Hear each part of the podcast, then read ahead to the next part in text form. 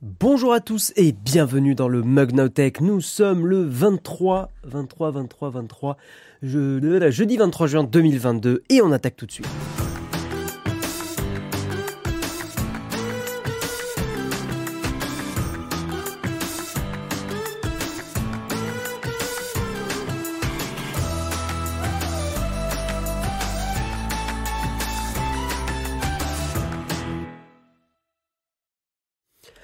Et bonjour à tous, est-ce que la caméra fonctionne bien? Elle a l'air de lagouiller un petit peu, je sais pas ce qui se passe ce matin. Je crois que la caméra est comme Jérôme et moi, c'est-à-dire enrhumée. Voilà, alors je vous préviens, je suis désolé mais euh, Jérôme et moi on s'est tapé une grosse crève. Enfin, on est toujours en train de se la taper d'ailleurs. Mais, euh, mais, mais, mais, mais, mais, euh, ouais, non, on est, on est sorti de Vivatech. Je pense qu'on s'est pris la, la grosse chaleur de 40 degrés dans la, dans la face. Euh, et c'est un peu compliqué. On a vraiment cru qu'on avait le Covid avec Jérôme et euh, bon bah moi je me suis fait tester deux fois, hum, Jérôme aussi. Et euh, a priori pas du tout. Donc bon, on va on va croiser les doigts. Je suis un peu flou. Attendez, attendez, attendez. Je suis un peu flou. Ah, c'est mieux là. Là, c'est mieux. Comment ça va? Est-ce qu'on peut acheter Guillaume en NFT J'ai vu ton message, Flonflon, petit malin, bien sûr. mais moi, Flonflon, tu n'as pas besoin de m'acheter, tu le sais bien. Tu es, je suis déjà, tu es déjà dans mon cœur, je suis déjà dans le tien, Flonflon. Évidemment. Salut à tous, comment ça va? Salut, salut, salut, bienvenue à, bienvenue, bienvenue. Ouais, je pense qu'on c'est juste, euh, voilà, un gros, une bonne crève. Euh, j'étais, j'étais très fatigué les deux derniers jours. Euh, je sais que je vous dis souvent le matin que je suis fatigué et tout. Là, ça va mieux. Ça va mieux. Voilà. Mais, mais putain, une, une grosse, grosse, grosse, grosse fatigue. Voilà, ça faisait longtemps que ça m'était pas arrivé. Et preuve de ma grosse fatigue, je ne me suis pas euh, entretenu le, petit bouc, donc c'est dégueulasse, il y a des petits poils qui, partent, c'est un enfer. Merci Shake LOL, merci euh, Penf, des bisous Penf, merci pour ton, pour ton sub. J'espère que vous allez bien, en tout cas on va parler de tech ce matin, ça va être cool, mais vous le savez, on prend toujours 2-3 minutes pour, euh, pour discuter. Eh, eh, eh, la modération, on va parler de, de crypto ce matin, ça vous régale ou pas? Ah là là là là, non mais vous allez voir, c'est intéressant. Mais une casquette de bouc, ça passe. Ça ne veut rien dire ce que tu dis, Olek.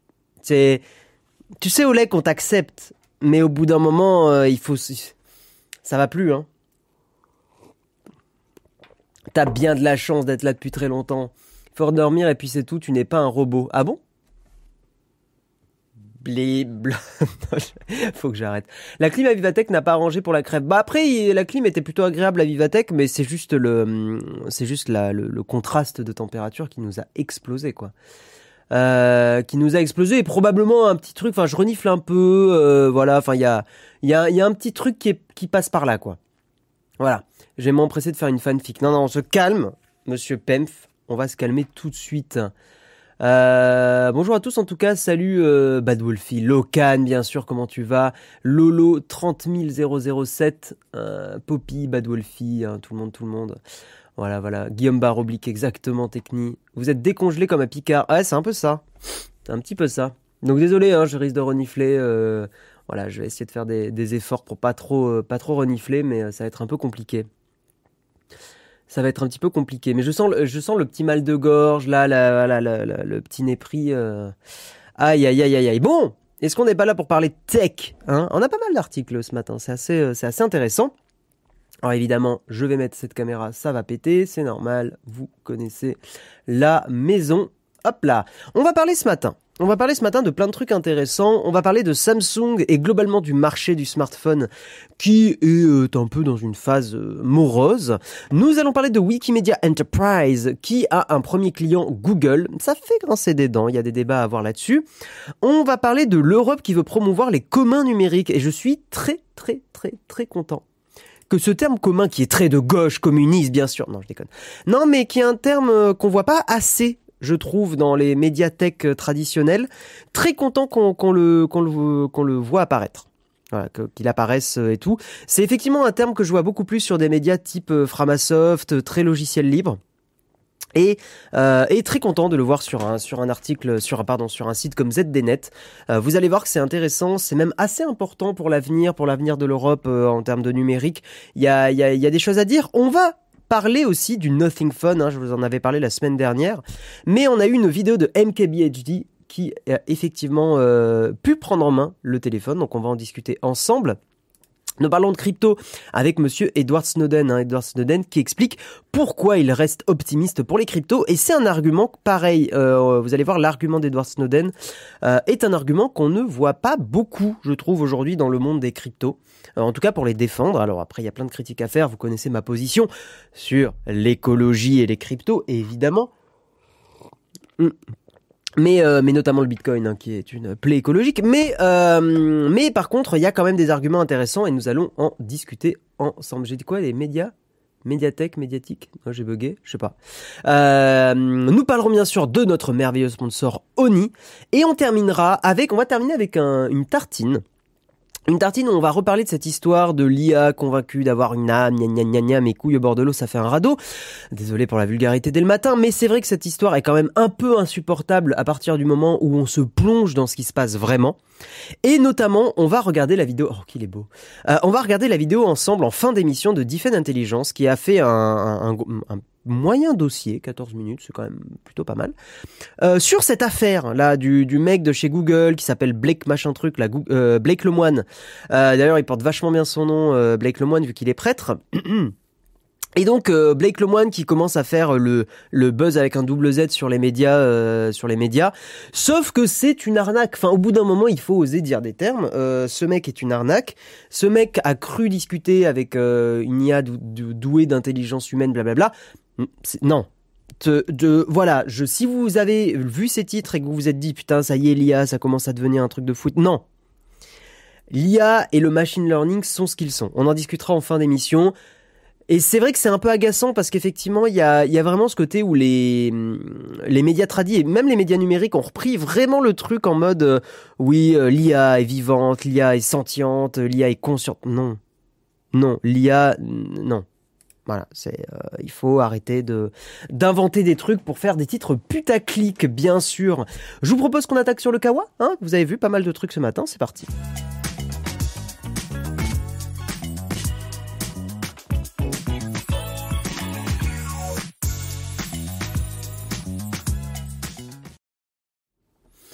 Ouais, coucou Flonflon. Ouais, ouais, ça va, ça va. Enrhumé, euh, c'est ce que je disais, euh, c'est ce que je disais tout à l'heure, un peu enrubé. Voilà, voilà. Euh, attention à l'argument d'autorité. Ben euh, oui et non, Fabrice. Enfin, on en discute à la fin de l'émission. On va se concentrer sur les premiers articles. Guillaume dénonce ce matin. C'est pas moi ce qui dénonce, c'est euh, Defend. Mais il a raison, euh, Defend, il est expert dans son domaine et les arguments qu'il avance dans sa vidéo, ils sont, ils sont très très bons. Mais on en parlera tout à l'heure. Nous allons parler effectivement du premier article, 50 millions de smartphones invendus, Samsung n'arriverait plus à écouler ses Galaxy A et même ses smartphones en règle générale. C'est un article de 01net. Samsung aurait 50 millions de smartphones en stock chez les distributeurs. Ces téléphones invendus représentent 18% des 270 millions de smartphones que la marque espère écouler dans le courant de l'année. En général, les invendus ne représentent pas plus de 10% du total des expéditions prévues. C'est intéressant, c'est un chiffre que je connaissais pas. Euh, globalement, 10%, enfin, sur tout ce qui est envoyé par une marque, 10% n'est pas vendu. Intéressant. Et là, aujourd'hui, on est à 18%. Euh, comme la plupart des constructeurs, Samsung souffre d'une baisse de la demande de smartphones dans le monde les ventes de téléphones vont se réduire de 3,5% en 2022. Seulement 1,31 milliard de smartphones seraient vendus cette année. La baisse du marché est notamment due à l'inflation qui atteint des niveaux records en Europe et aux États-Unis et aux difficultés de production de l'industrie. Oui, et au contexte aussi. Euh, le contexte de, la guerre euh, de la guerre en Ukraine euh, c'est un truc qu'on a écrit dans une vidéo qui, devrait arriver sur la chaîne alors, je sais pas, je vous demande le chat, mais est-ce qu'avec tout ce qui s'est passé euh, en, Ukraine, est-ce que vous aviez la tête à la tech? Voilà, sans faire de mauvais jeu de mots, mais est-ce que vous aviez l'esprit disponible pour consulter ce que vous faisiez habituellement en, numérique et en technologie? Moi, de mon ressenti personnel, je trouve que justement, j'étais effectivement très concentré sur la sur l'actualité géopolitique, sur les présidentielles aussi françaises. Mais l'actualité géopolitique, euh, et quand même, euh, enfin voilà, est-ce que, est-ce que vous aviez la tête à la tech? C'est ça la question de ce matin. Est-ce que vous continuez de, suivre de la même façon, hein, j'entends, c'est-à-dire au même niveau, ou alors est-ce que vous avez pris le temps de vous intéresser euh, à toute cette actualité-là? C'est une voilà. L'Ukraine, je m'en suis foutu. Non, non, mais t'as le droit. Il hein, n'y a a pas de problème. je consultais beaucoup l'actualité de la crise en Ukraine. Ok. 18% moins. Si les gens font plus attention à leur appareil, veulent les garder plus longtemps, c'est normal que ça se vende moins. Il y a aussi ça, bien sûr, bien sûr. Au mois de février-mars, mais mars... Oui, c'est ça, quand, quand il y avait l'actualité, c'était compliqué. L'actu, c'est une heure par jour, donc oui, aucun changement. Un peu moins, mais c'est plus la hausse des prix de la politique, mais pas forcément l'Ukraine. Oui, après, il y a l'inflation, mais l'inflation est presque dans un deuxième temps. Euh. Pile au moment où toute cette histoire a débuté, il n'y avait pas vraiment encore d'inflation euh, comme on la connaît aujourd'hui. Euh, ça n'a pas trop changé ta veille, un peu moins puisque tous les médias annoncent la pénurie des composants, ok. Euh, ouais, ok, ok. En vrai, l'actualité est un peu trop lourde pour moi, ce qui fait que j'ai loupé quelques matinales ici qui mettaient Ukraine dans le titre. Ouais, mais Flonflon, t'inquiète pas, on le, on, le sait, mais euh, après, d'une certaine façon, enfin, tu le sais dans l'actualité, Flonflon, toi-même, enfin, hier, tu, parlais de trucs pas évidents. on est obligé de traiter des news qui, qui, qui donnent pas le smile, hein. Certains auront la ref. Non, non, effectivement, des fois, on est obligé de traiter des trucs qui, qui, qui sont un peu compliqués. Voilà. Moi, je suis beaucoup moins, mais c'est lié à un contexte pro. Oui, non, là, c'est presque. On est, on est dans un autre domaine. On a un peu peur pour notre, pour notre porte-monnaie en ce moment, donc on évite certaines dépenses. Mais bien sûr. Bien sûr, bien sûr. L'actu pour moi, c'est avec vous. J'ai beaucoup réduit mes autres sources car sinon c'est trop. Bah, je comprends. Bah, c'est gentil, Morsouille, en tout cas, de rester. Merci à tous, hein, tous ceux qui restent d'ailleurs euh, sur, euh, sur le mug. Hein. On sait qu'il y a, y a quand même beaucoup d'autres façons de s'informer le matin. Donc merci à tous. Hein. Ça, ça fait plaisir. C'est grave cool. Donc, pour continuer un peu l'article de 0net. Euh, donc, Apparemment, une grande partie des smartphones Samsung invendus sont des Galaxy A, qui est effectivement une gamme. On en a, testé un il n'y a pas longtemps, là, le A53, et on vous a conseillé d'ailleurs de prendre le A52s si vous vouliez prendre un smartphone euh, de la, catégorie A. Les références milieu de gamme de la marque sont généralement très appréciées des consommateurs. Ce ce sont de bons tels, hein, les Galaxy A. Lors du dernier trimestre de 2021, 59% des appareils Samsung vendus dans le monde étaient des Galaxy A souligne un rapport de Counterpoints Research. Ok, c'est essentiellement grâce à, cette gamme dont le prix est contenu que Samsung s'impose comme le numéro un de la téléphonie mobile depuis 2016. Ce n'est pas vraiment une surprise, la hausse des prix touche essentiellement les clients les mains fortunés, cœur de cible des Galaxy A. Effectivement, ceux qui ont de la thune, euh, les hauts de gamme, il n'y a pas trop de... En gros, le marché du haut de gamme, lui, se porte plutôt ok. A priori. Hein.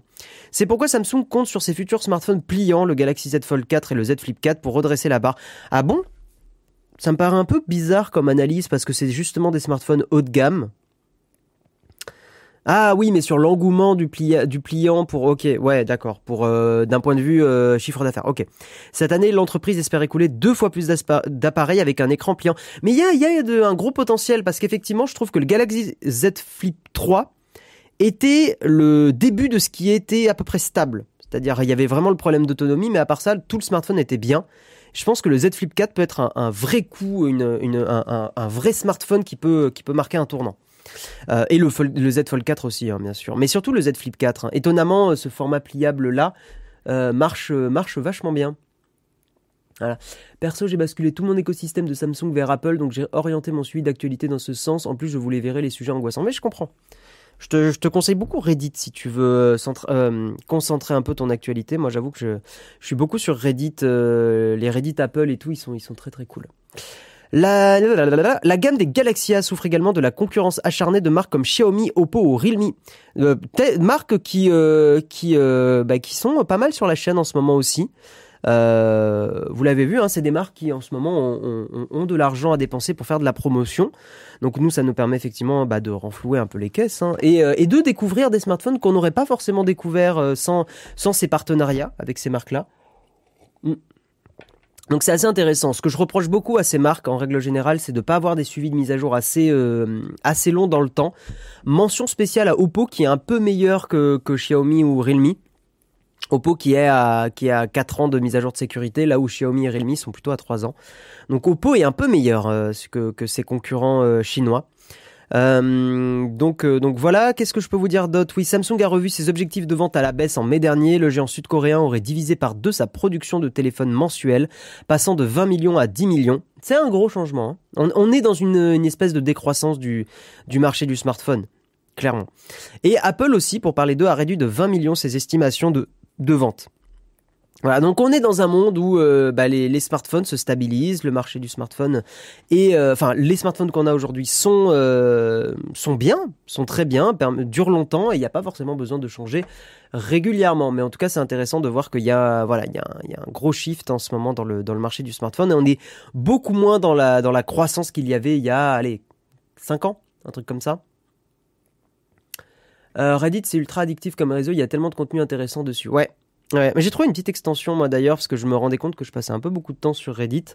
Euh, il y a une, extension sur euh, navigateur, Chrome et Firefox d'ailleurs, donc ça c'est cool, qui s'appelle Intention que j'aime beaucoup, qui en gros euh, pour en fait pour consulter ce genre de site web, tu donnes du crédit de temps. tu, tu dis je veux consulter 10 minutes. Et en fait, ça te met un timer sur tous les sites comme ça, ça marche hyper bien. Je suis hyper content de cette extension. Elle est trop cool. parce qu'effectivement, tu peux vite passer beaucoup de temps sur Reddit. Le marché est mature, exactement. Le marché est mature. Ouais, ouais, ouais, complètement. En même temps, au vu du prix, tu le gardes ton tel. Mais bien sûr, mais bien sûr. Il n'y a plus d'effet wow, wow dans le monde des téléphones. Ouais, c'est à la fois vrai, pas vrai.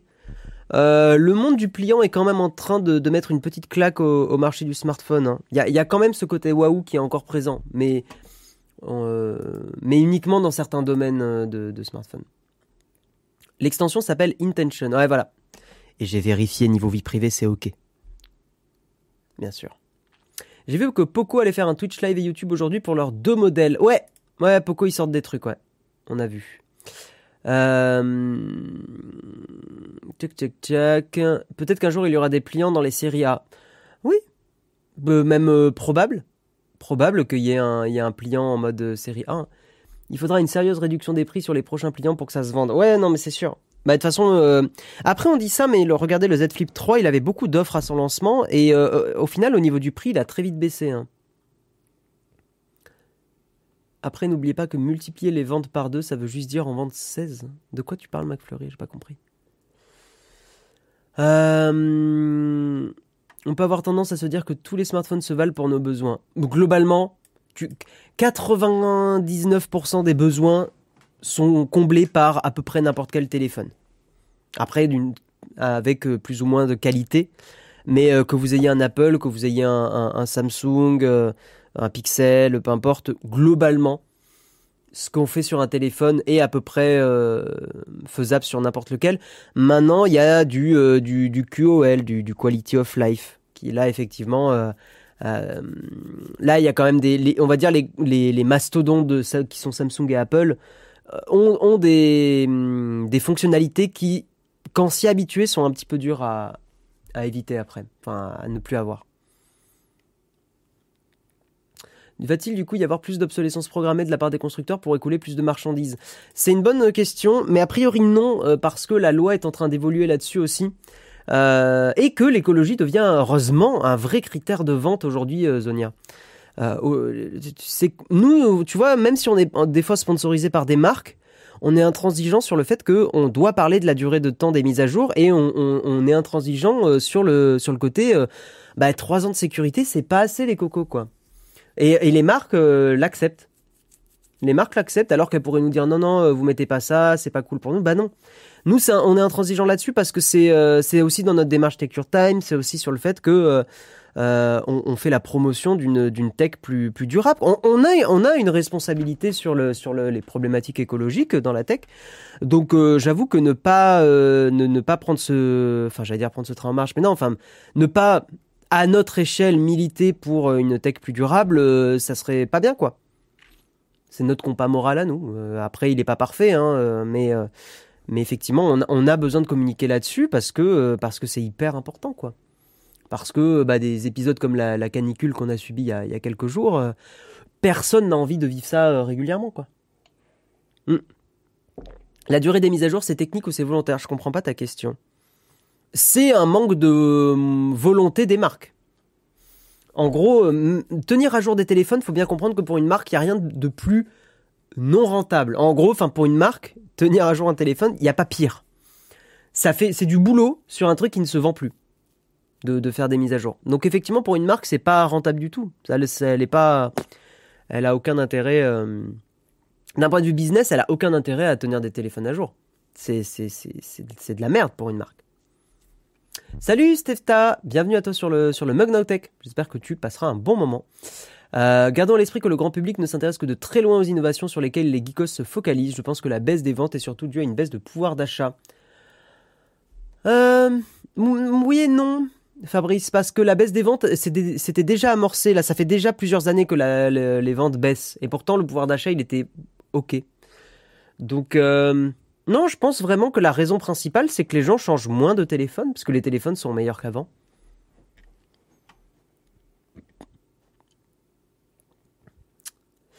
Euh... Tu dis quoi, Nalieri, qu'on devrait arrêter de nettoyer les rues Ce n'est plus rentable une fois que les habitations sont achetées. C'est un parallèle qui est pas si bête. C'est vrai.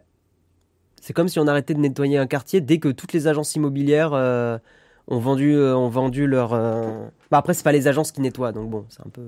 Si l'entretien d'un immeuble, on peut parler. Ça, ça, marche avec l'entretien d'un immeuble. Où l'agence n'entretient plus l'immeuble à partir du moment où tout a été vendu. Ouais, c'est un peu le même parallèle. La, la, ça marche. La comparaison marche. Je suis pas d'accord, les mises à jour permettent de fidéliser. Non. Le grand public. Euh, en fait, je vais même te dire un truc qui va te choquer. Le grand public n'aime pas les mises à jour. Parce que pour beaucoup de personnes, pas technophiles, mise à jour égale galère. Mise à jour égale changement d'habitude, mise à jour égale. Euh, voilà. Beaucoup de gens ne font pas les mises à jour. Euh, beaucoup de gens les font par exemple sur iOS parce que iOS les fait de façon silencieuse pendant la nuit un peu en, en, soum soum. Mais euh, tu serais étonné du nombre de gens qui n'aiment pas les mises à jour. Mise à jour égale nouveau emoji. Oui, par contre, ça, ça marche. Comme quoi, c'est le côté social qui fait mettre à jour. Si un jour vous devez faire du marketing, pensez-y. vous n'allez jamais convaincre le grand public avec euh, de la technicité. Par contre, vous allez les convaincre avec du social. Avec la nouvelle mise à jour, tu vas pouvoir euh, mettre un fond d'écran avec des emojis tu vas pouvoir euh, effectivement euh, débloquer de nouveaux emojis, euh, débloquer des... Ça, ça marche.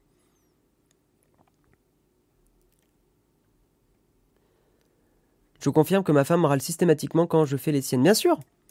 Mais ta femme, peu importe d'ailleurs, homme, femme, enfin, il y a plein de gens pas technophiles qui n'aiment pas les mises à jour. Fact.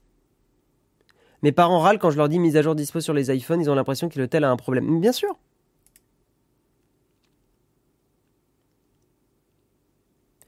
FR Jess confirme. Ah non, non, je veux pas mettre à jour, il va se casser après 50% des personnes que j'ai aidées dans ma carrière. Parce que il y a une génération qui vient de l'informatique euh, où les choses n'étaient pas très stables. Euh, on peut se rappeler de Windows et tout ça, où dès qu'il y avait des mises à jour Windows, ça foutait euh, parfois des bordels sur leurs trucs. les icônes sont plus au même endroit, tout ça, tout ça. Et il y a plein de gens qui sont sensibles. il faut, il faut écouter ces personnes.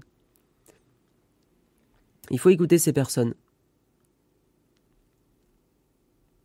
On va avancer. C'est intéressant, j'aime bien parler de ça avec vous, mais, euh, mais on va avancer, parce que nous avons un temps limité dans le mug.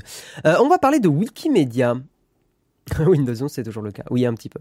On va euh, passer à l'article suivant, un article de ZDNet, Wikimedia Enterprise, qui annonce son premier client, Google. Et c'est intéressant de voir ce qui se passe, parce qu'à la fois, je trouve que c'est, c'est, bah, une bonne chose, et à la fois, je trouve que c'est un peu problématique.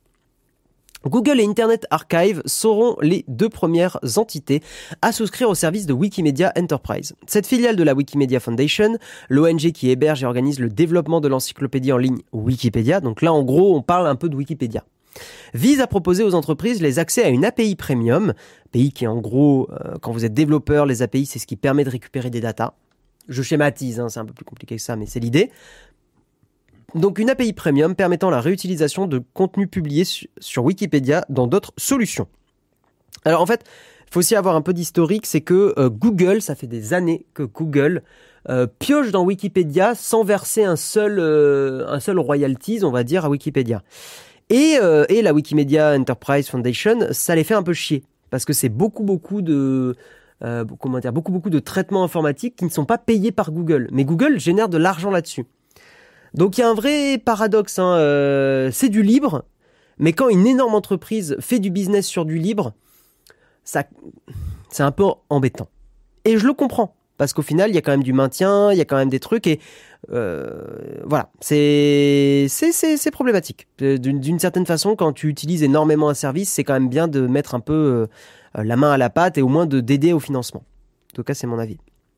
Ah, donc Google est donc le premier véritable gros client de l'entreprise, euh, mais celle-ci fait néanmoins savoir que Moins d'un an après son lancement commercial, Wikimedia Enterprise couvre ses coûts d'exploitation actuels avec une liste croissante d'utilisateurs explorant, le produit. Explorant, exploitant le produit? Le contenu des projets Wikimedia contribue à alimenter certaines des fonctionnalités de Google. Le Google Assistant notamment utilise beaucoup euh, le contenu de Wikipédia. Notamment en étant l'une des nombreuses sources de données qui apparaissent dans ces panneaux de connaissances. Wikimedia Enterprise contribuera à rendre le processus de recherche de contenu plus efficace, indique le communiqué de presse de Wikimedia Enterprise. La plus-value de Wikimedia Enterprise consiste à proposer des services supplémentaires aux utilisateurs de ces API et produits. La fondation promet ainsi que ceux-ci resteront accessibles à l'ensemble du public, donc vous pourrez, en tant que petit dev, euh, continuer d'utiliser l'API de, Wikipédia, enfin de Wikimedia, mais les clients de Wikimedia Enterprise peuvent bénéficier d'un service de support personnalisé ainsi que d'accords de niveau de service garantissant la disponibilité des API et ses temps de réponse. En gros, vous payez pour avoir des meilleurs temps de réponse. Ça remet le débat d'ailleurs de l'Internet payant. Ça remet beaucoup, le, beaucoup en jeu le, débat d'un Internet à deux vitesses. Et là, on parle plus des entreprises et des devs.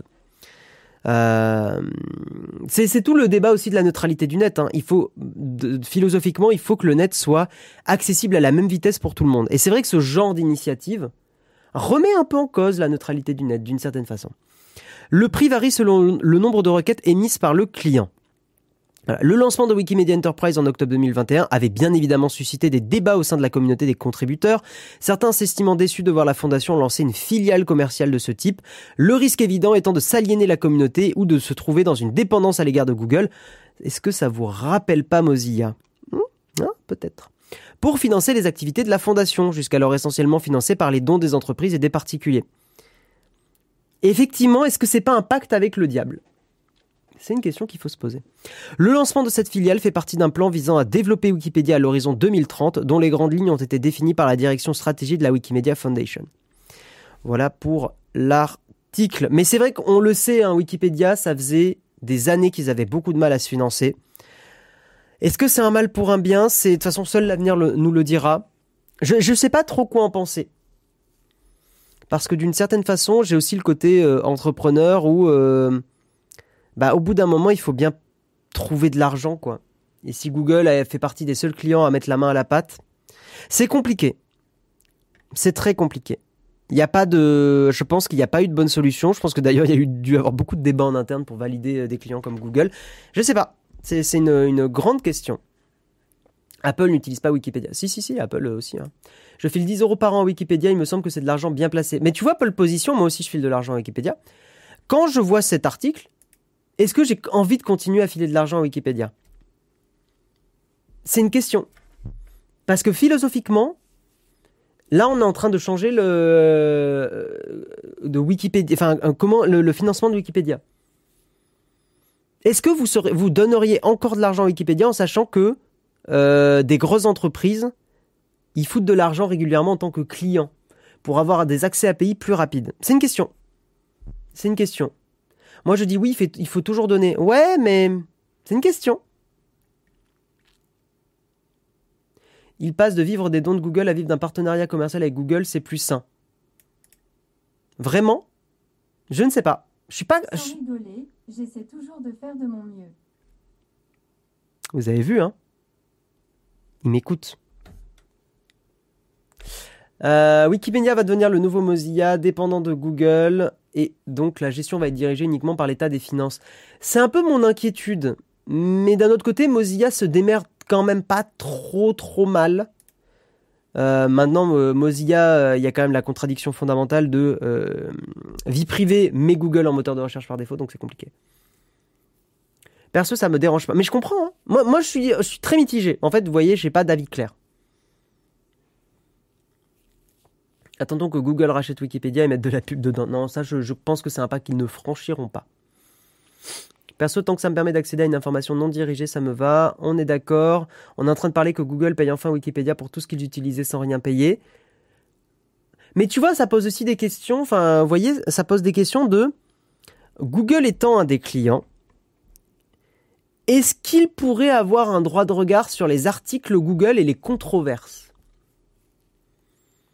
Parce que d'une certaine façon, Google pourrait très bien mettre un coup de pression en mode bon, votre article sur nous, euh, vous vous calmez un petit peu, sinon on, arrête de financer. Il y a des questions comme ça. Perso, je m'en fous, je continuerai à donner, je vois pas en quoi c'est censé poser problème, ils ont juste, comme tout le monde, de l'argent pour maintenir leur, leur service. Merci Goons21. Merci beaucoup. Euh, Ce qui compte euh, dans Wikipédia, c'est le contenu, bien sûr. À part- mais si vous voulez, à partir du moment où il y a une influence d'argent, ton contenu change forcément un peu. Ou il y a des risques. Wiki n'est pas écrit par un éditeur, mais un ensemble de contributeurs plus difficile à censurer. J'entends, mais il y a des dirigeants aussi et des dirigeantes de la Wikimedia Enterprise, machin. C'est, c'est, c'est là, c'est tout un débat philosophique de est-ce que tu restes 100% euh, libre ou est-ce que tu prends des risques euh, Tu prends, c'est, c'est c'est compliqué. Ça se verrait s'il manipulait les articles tant qu'il y a des logs. Non mais bien sûr, aujourd'hui il n'y a pas de problème. Euh, ouais, en 2021, Mozilla, plus de 85% de ses revenus proviennent encore de Google. Et vous voyez, dans le cadre de Mozilla, c'est ce que je vous disais, ça fait que Mozilla a un paradoxe de fou aujourd'hui. C'est euh, le navigateur de la vie privée, mais le navigateur qui met Google par défaut. Google, qu'on aime ou qu'on n'aime pas, est connu pour, euh, pour quand même collecter beaucoup de choses sur vous et a La fait... J'ai envie de mourir. informations à l'échelle mondiale dans le but de les rendre accessibles et utiles à tous. Je trouve ça plutôt bien. Sans déconner. Aïe aïe aïe, je me fais Google Aid. Calme-toi. Euh, oui, mais c'est une encyclopédie, pas un journal. Ce qui est dedans est normalement juste. Je suis en fait, c'est marrant. Alors, je vais pas vous mentir. Je suis très étonné que dans le chat, il n'y ait pas plus de gens qui tiquent. Je m'attendais à ce que euh, beaucoup de gens soient très euh, vu que vu que bah souvent on a toujours tendance à réagir un peu négativement. Je suis très mais ça montre un truc, je trouve c'est intéressant, ça montre qu'il y a une, une vraie évolution du rapport à l'argent dans euh, dans l'entrepreneuriat sur internet. Je suis convaincu que le même article il y a 10 ans, il n'y aurait pas du tout eu les mêmes réactions sur euh, sur le chat. Hmm. C'est euh, c'est intéressant. Ça montre aussi qu'il y a eu tout un, tout un discours, on va dire, de créateurs de contenu, vidéastes, youtubeurs sur l'argent, sur le financement, qui a fait évoluer beaucoup les mentalités. Parce que définitivement, je pense que cet article en 2010, ça aurait été un raz-de-marée de, de, de tempête de caca. Tout à fait Yves Castel. Tu peux faire le parallèle avec Nowtech. Hein. C'est un, c'est un très bon parallèle. Dans l'absolu, je préfère un Wikipédia financé par Google qu'un Wikipédia qui doit fermer parce qu'il n'y a pas assez de fonds. C'est une euh, bonne remarque. C'est un peu mon avis aussi. En fait, je, pense que c'est un mal pour un bien. Euh, Bazu. Donc je partage euh, complètement ton, opinion. Mais je suis étonné que vous soyez pas plus attiqué. Merci William pour ton prime, merci beaucoup. Faut pas oublier que le public ici ne représente pas la majorité. Oui, mais on est un public, on va dire, un peu éduqué euh, au, sujet technologique. Donc je suis... ouais. Je, pensais que ça, ça tiquerait plus, mais pas de souci. Safari continuera d'être le mieux en termes de vie privée avec des bonnes perfs techniques. Hmm, Non, c'est pas Safari n'est pas le mieux en termes de vie privée par définition parce qu'il n'est pas il n'est pas open source. Donc en fait, tu utilises du code euh, qui ne peut pas être réellement audité, donc en fait, tu n'as aucune garantie, donc en fait, non. Euh, si Wikimedia fait des trucs pas bien, Wikipédia ira s'héberger ailleurs, le logiciel est libre après tout.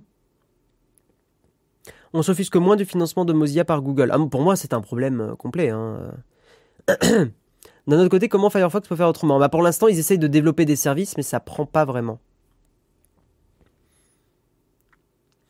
Voilà, par contre, je suis d'accord avec toi, le Lulu, effectivement, il y a des entreprises qui font de l'argent sur le dos de Wikipédia, c'est normal qu'ils reversent une partie. Ça, c'est bien. Et j'espère que le contrat restera uniquement à cette, euh, à cette couche-là. Parce que si tu commences à avoir des, droits de regard des entreprises sur euh, le contenu euh, de, Wikipédia, là, ça peut poser des problèmes. Dire que closed source est mauvais vie privée est un raccourci un peu court. Non, c'est un raccourci qui est encore valable, euh, Sam Chasso. Euh, c'est un raccourci qui est valable parce que tu tu peux pas. c'est comme en fait, je peux te faire un parallèle avec les associations. Imagine tu donnes euh, à une association, mais l'association ne fait pas de bilan de où va l'argent. Comment tu peux croire l'association? Tu dois juste croire euh, comme ça. euh, Non, ben non. C'est le même, c'est la même chose. Apple qui défend la vie privée, je pense d'ailleurs qu'ils le font à peu près bien. Mais Apple, en fait, là aujourd'hui, tu es obligé de prendre pour argent, enfin, tu es obligé de croire sur parole Apple. Euh, J'attends d'Apple qu'ils soient beaucoup plus transparents sur la sur la vie privée, qu'ils ils open sources beaucoup plus de, enfin ça se dit pas, mais qui qui rendent open source beaucoup plus de choses, euh, parce qu'aujourd'hui je ne peux pas les croire à 100%. Pour moi, c'est un argument marketing qui est cohérent avec leur leur positionnement business, mais euh, mais non, la vie privée est liée à l'open source. Je définitivement, c'est c'est la transparence. Pour Safari, on ne peut pas le vérifier nous-mêmes et ça ne veut pas dire qu'il soit plus mauvais qu'un autre par ailleurs. Oui, mais tu peux pas le vérifier. Donc en fait, il n'est pas plus mauvais qu'un autre, tu ne peux pas en être sûr. Mais je suis le premier à vous dire, euh, prenez un iPhone plutôt qu'un Android. Hein. euh, sauf Android dégoogolisé, ça c'est un autre débat. Mais, euh, mais je, je, voilà, niveau vie privée, je préfère que vous ayez un iPhone qu'un qu'un Android avec Google. Hein. Je suis d'accord sur ça, mais ça ne donne pas d'infos sur le fond, ça ne permet pas de checker toi-même, et je suis d'accord sur la transparence. Tout à fait. Non, non, mais euh, voilà, tu, mais tu es obligé d'avoir de la transparence. Sinon, euh, tu ne peux pas garantir l'open source. Apple publie en open source une grande partie de son OS. Oui, mais pas tout. À la différence, pour vous faire le parallèle avec Android, où euh, Android, tu peux compiler Android toi-même, tu peux aller checker le code, la, base, hein, AOSP, tu peux compiler le code toi-même, tu peux checker. Et là, dans ce cas-là, oui, là, tu peux vraiment définitivement savoir s'il y a du des problématiques vie privée. Et d'ailleurs, il y en a même dans Android de base, euh, où euh, les, bah, beaucoup de gens qui ont compilé eux-mêmes, qui ont voilà, se sont rendus compte que euh, tu avais pour checker la connectivité de ton téléphone, il y avait des pings à Google. à des serveurs de Google. Donc en fait, même un projet Android de, de, base sans Google, il y a quand même des liens avec Google. Et certains libristes trouvent que c'est un problème. Ça se débat. Hein, voilà, moi je trouve que bon, pas non plus exagéré, c'est pas grave qu'il y ait un ping à Google pour vérifier de la connectivité. Mais ça pourrait être un ping à autre chose. Wikipédia. Mediapart a sorti un article hier concernant le financement de la presse française par Google et Facebook. Oh, faut que je le lise ça. Merci Paul Position pour l'info.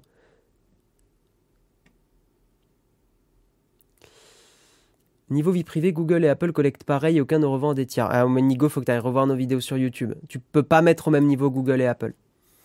C'est d'ailleurs si si si si il y a des articles, on a traité des articles et tout.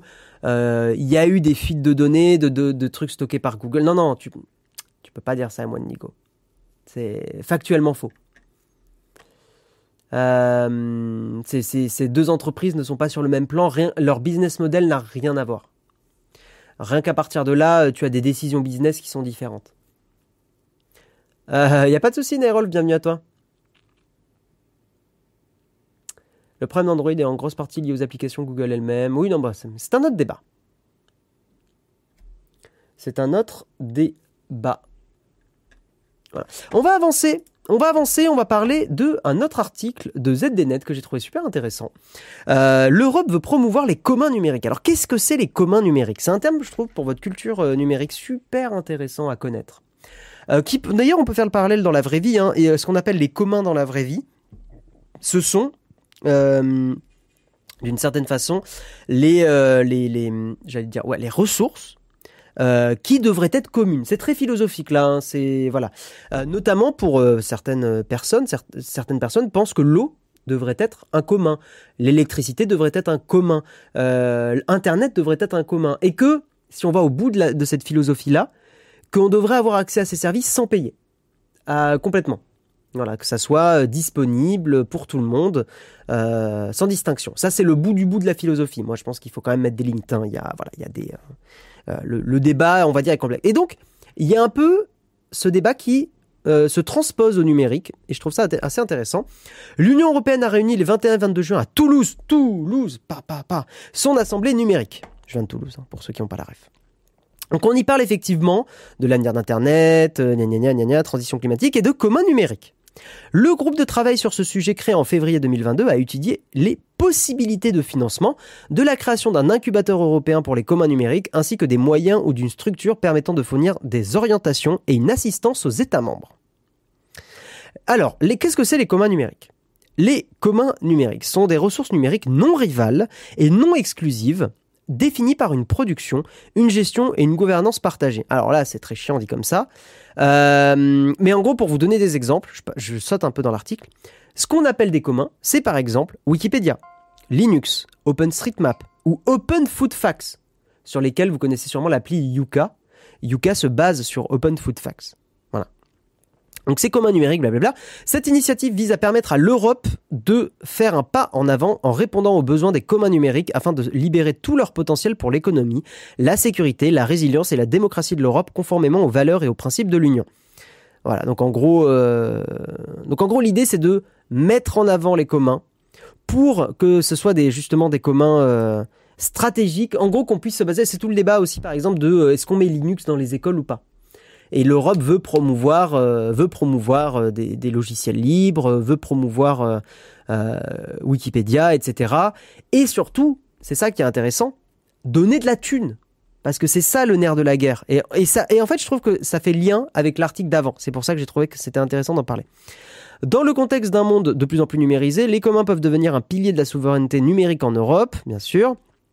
Donc, euh, le site Acteur Public consacre un article, gna gna gna, un guichet unique européen. Donc, le groupe propose notamment de créer un guichet unique européen pour orienter les communautés vers les financements et aides publiques disponibles et lancer un appel à projet pour déployer rapidement une aide financière aux communs les plus stratégiques. Donc l'idée, encore une fois, c'est de filer de l'argent à ces communs. Et c'est bien. Merci Fabrice pour ton prime, merci beaucoup. Mais un coup de pouce financier ne suffit pas à garantir la viabilité à long terme d'un commun numérique. Le groupe propose donc aux Européens de s'investir plus activement à travers une fondation européenne des communs numériques dont la gouvernance serait partagée entre les États, la Commission européenne et les communautés des communs numériques. Cette fondation européenne permettrait notamment de protéger encore plus ces communs de l'influence d'un pays étranger comme les États-Unis ou la Chine. Donc avoir effectivement une souveraineté, une indépendance de ces communs euh, en Europe parce qu'on le sait, hein, la, Chine, les États-Unis, la Russie euh, sont allés beaucoup euh, taper sur Wikipédia, par exemple. ça, on, connaît. surtout d'ailleurs, surtout la Chine et la, Russie. Dernier coup de pouce, et non des moindres, il est préconisé de faire des outils numériques développés par les administrations publiques des communs numériques, par défaut, pour faire de ces communs non pas une troisième voie, mais bien la première. Voilà pour cet article de ZDNet. Je trouvais ça hyper intéressant d'en parler, et je suis assez fan que l'Europe puisse être un, un moyen de financement de, par exemple, bah, justement, de Wikipédia, de, de Open Food Facts, etc., euh, etc. Plutôt que de laisser Google avoir un intérêt financier dans tout ça. Voyez un peu le lien euh, avec l'article précédent, le côté justement, euh, Google devient client de Wikimedia, donc de Wikipédia, d'une certaine façon. Est-ce qu'il vaudrait mieux pas mettre de l'argent de l'Europe pour soutenir Wikipédia plutôt que de laisser Google venir y mettre de l'argent? C'est des débats. C'est des débats. Et il y a des gens beaucoup plus compétents que moi, mais mille fois plus compétents que moi, qui en débattent en Europe, euh, Commission européenne, euh, et qui militent beaucoup plus pour ça. Euh, et, c'est bien, je pense. Oui, donc c'est bien payant par les impôts. Oui, mais après, c'est tu décides d'où va l'argent. Honnêtement, Pierre-Yves, aucun problème de mon côté à ce qu'on augmente mes impôts pour euh, payer un peu Wikipédia. Hein. J'ai aucun problème avec ça. Hein. Euh, ça serait tellement bien qu'on se débarrasse de Windows dans les écoles, qu'on mette en avant le libre et l'open source. Ouais, oui, oui. Putain, oui. Hein. Euh... Je pense que de nombreux documentaires qui passent une fois à la télé devraient être accessibles gratuitement et pas sur YouTube. Il est intéressant de voir que le contenu Arte est populaire sur YouTube. La logique serait d'y accéder hors régie publicitaire. Ouais, bien sûr. Et c'est là où il y a euh, euh, euh Peertube qui a une vraie carte à jouer là-dessus, qui s'est pas encore démocratisée parce que niveau com, parce qu'en fait la philosophie de leur projet c'est pas de se faire connaître d'une certaine façon. Euh, mais j'attends vraiment qu'il y ait un acteur qui reprenne euh, une instance Peertube et qui la développe et qui fasse un truc très propre là-dessus. Euh, j'aimerais que ça se développe bien. Et j'aimerais qu'il y ait effectivement Arte puisse être dispo sur une plateforme comme ça.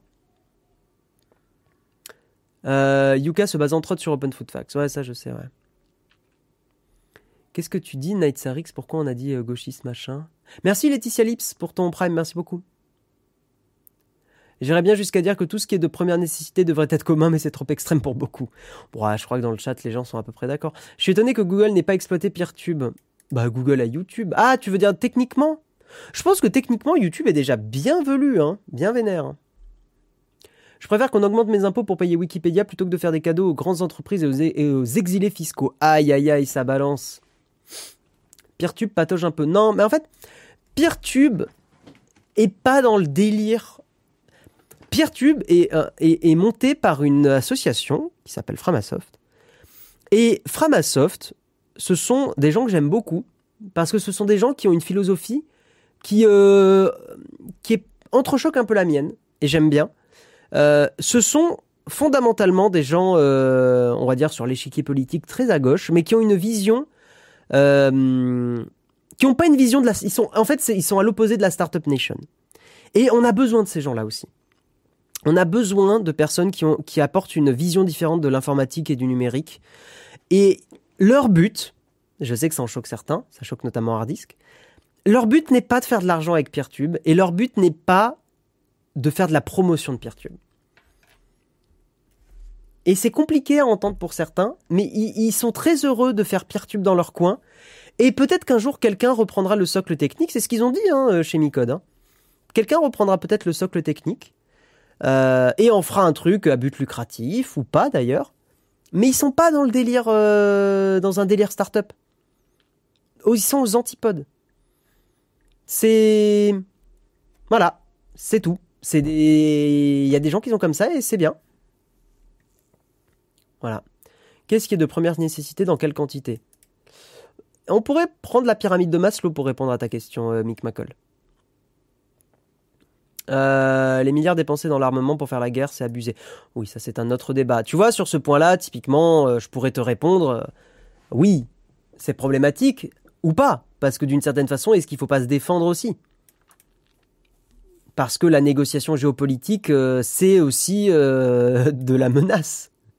C'est horrible, hein. Je, je c'est pas un point, c'est pas ma philosophie de vie. Je trouve ça horrible, mais est-ce que tu peux en vouloir à un pays de vouloir se défendre et de vouloir euh, avoir du poids euh?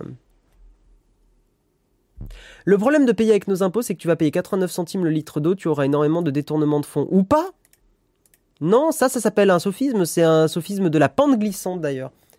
C'est en fait, tu impliques quelque chose, mais tu n'as pas la preuve que ça arrivera. Un, un des sophismes euh, de la pente glissante qui était les plus, euh, un des plus connus et que je trouve toujours assez drôle, c'est euh, Sarkozy qui avait fait le sophisme de dire quand il y avait les paquets de clopes qui étaient devenus sans, sans nom, vous savez, enfin les paquets de clopes avec les images dégueulasses et tout, il avait dit ça commence avec les paquets de clopes qui n'ont plus de marque, ça va terminer avec les viticulteurs qui ne pourront plus mettre leur marque et leur étiquette sur leurs bouteilles. Ça s'appelle un argument de la pente glissante, un sophisme de la pente glissante, c'est-à-dire qu'il y a un fait et à cause de ce fait, tu impliques un truc dans le futur qui pourrait arriver, mais qui n'est pas du tout d'actualité. Voilà. Et celui-là, il est très connu. Genre, les paquets de clopes sont en train de changer, donc les bouteilles de vin vont changer. C'est un sophisme de la pente glissante. Et qui est très utilisé et qui marche assez bien sur l'esprit. Euh, parce que ça joue sur... euh, c'est un sophisme, mais ça joue sur des peurs, ça joue sur, euh, sur la psychologie humaine. euh, euh, J'essaie de trouver un autre exemple qui pourrait illustrer.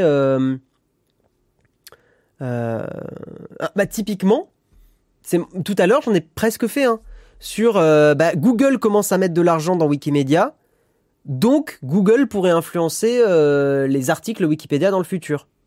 Sauf que moi, je vous l'ai vendu comme un potentiel risque, pas comme une certitude. Ça la nuance. Mais voyez, et, en fait, euh, si c'est posé comme une affirmation, Là, oui, là, c'est problématique. Très utilisé dans les arguments anti-mariage gay. Tout à fait, euh, le Lulu, mais je vais pas le faire maintenant parce que j'ai pas envie de dire des horreurs. Euh, ceux qui vont gérer les produits communs seront les mêmes qu'on gère aujourd'hui Pas forcément. Il faut pas être négatif. Hein. Oubliez pas quand même qu'il y a, même si l'Europe a beaucoup de choses critiquables, il y a aussi beaucoup de choses assez magnifiques que l'Europe a permis. Hein. Les paquets de clopes n'ont plus de marque, donc Notech va changer. c'est ça. Ah, bienvenue, euh, j'ai pas de nonne. J'ai pas de nom. bienvenue, bah c'est cool que tu nous écoutes en, en direct, c'est chouette.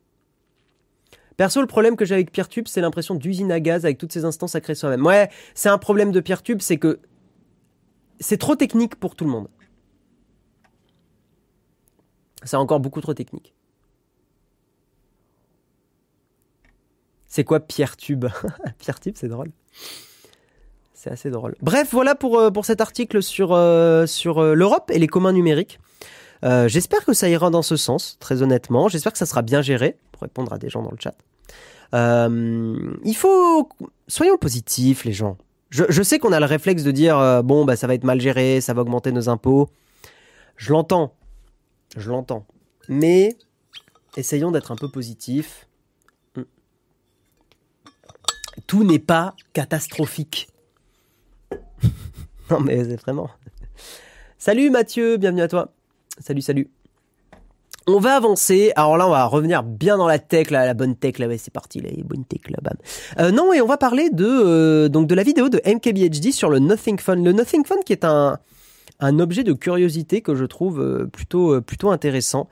Euh, et savoir un petit peu ce que vous en pensiez. La semaine dernière, on avait montré des images. Là, on a un peu plus de de- de- d'images de, la part de MKBHD qui a pu euh, prendre en main le téléphone. Donc, je vous mets je vous mets des images euh, en, en direct. Notamment, donc il a il a présenté le, le, le dos avec effectivement toutes ces LED illuminées. Donc c'est assez intéressant. Il y a beaucoup de petites fonctionnalités que ces LED permettent, notamment de clignoter quand vous avez des notifications, comme vous le voyez là. Je vous, je vous le remets. Hein. Euh, mais quand vous avez des notifications, vous avez les, les LED qui peuvent clignoter quand le téléphone est face contre terre, bien sûr. Voilà. Euh, quand vous rechargez aussi les, écouteurs de Nothing, ça illumine pour montrer que ça recharge. Donc il y a un vrai travail sur, euh, l'ergonomie visuelle. Quand vous branchez un chargeur, ça, ça montre le niveau de batterie sur le dos du téléphone restant. Attendez, je vous le remonte là, mais là vous le voyez. Donc au dos. Euh, les LED s'illuminent aussi pour faire des photos et les LED sont assez puissantes. Maintenant, à voir si ça consomme pas trop de batterie. Normalement, voilà. Euh, Il y a un indicateur quand vous enregistrez des vidéos ici, un petit point rouge pour la vie privée, c'est plutôt cool, je trouve.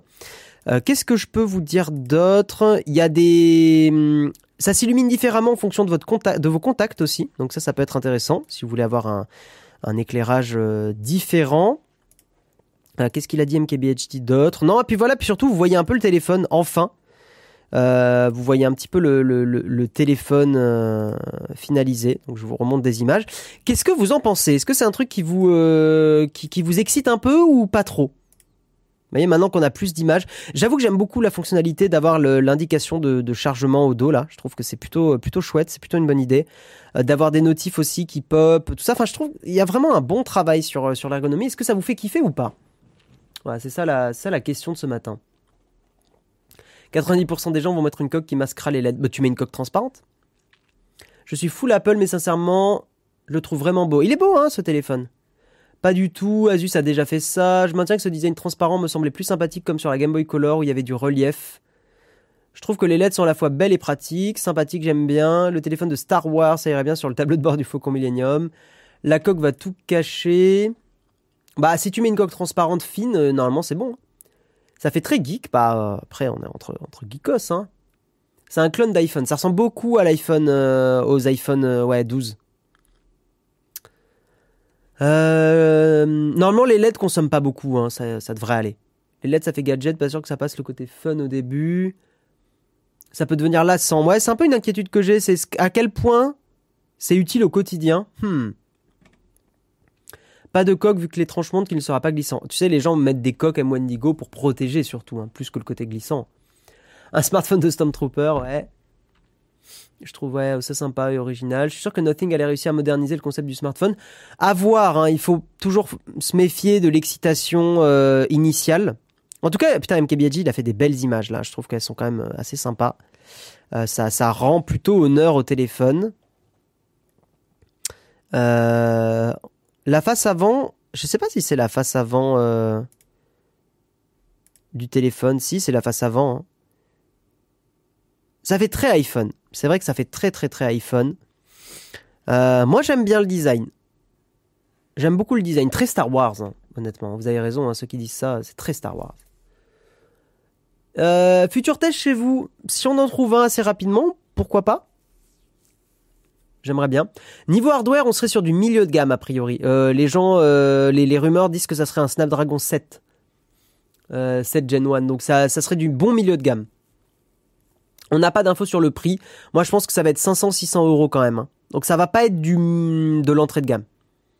Maintenant, est-ce qu'avec, euh, comme on a vu dans le premier article, est-ce qu'avec un monde du smartphone qui un, marché du smartphone qui est un peu en berne en ce moment, est-ce qu'un téléphone comme ça va vraiment marcher? Putain, j'avoue que je ne je veux pas faire de pronostics parce que c'est compliqué. C'est compliqué de de, savoir. J'arrive pas à ça. Je pense quand même que ça va être très cantonné à un, à un marché de niche très très geekos. Est-ce que c'est ce qui va permettre de générer assez de revenus et de chiffre d'affaires pour faire un épisode 2, enfin un Nothing Fun 2, je sais pas. Merci Rack de 95. Et il va pas être vendu aux USA, ouais, merci pour l'info. C'est vrai que je l'avais vu ce matin, ok Nathan. Euh, c'est un téléphone qui va être vendu que en Europe, en Europe et en Asie, je crois. Pas du tout aux États-Unis.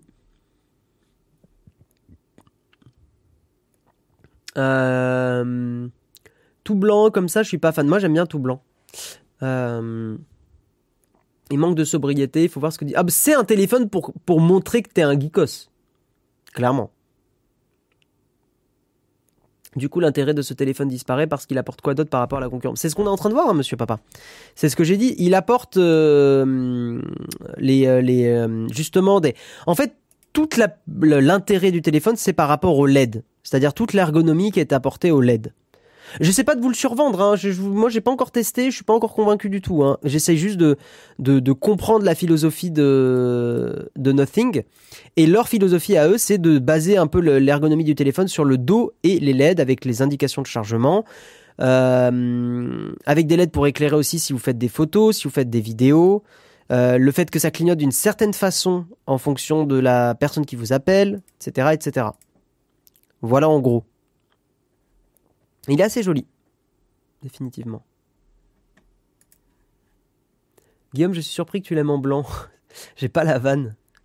J'ai pas la vanne, euh, Samuel.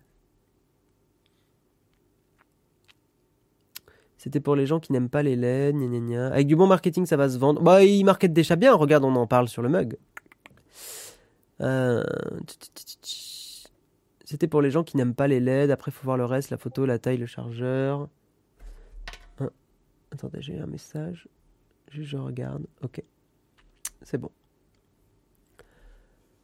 Euh, il a un jack. Je crois pas qu'il ait de prise jack.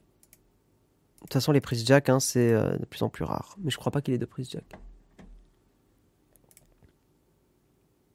Ça me rappelle l'objectif à ouverture variable de Samsung, inutile et oublié dans un an. C'est dommage parce que c'était intéressant. Quand t'es un peu photographe, j'avais bien aimé. C'était le Galaxy 9. Ça, note...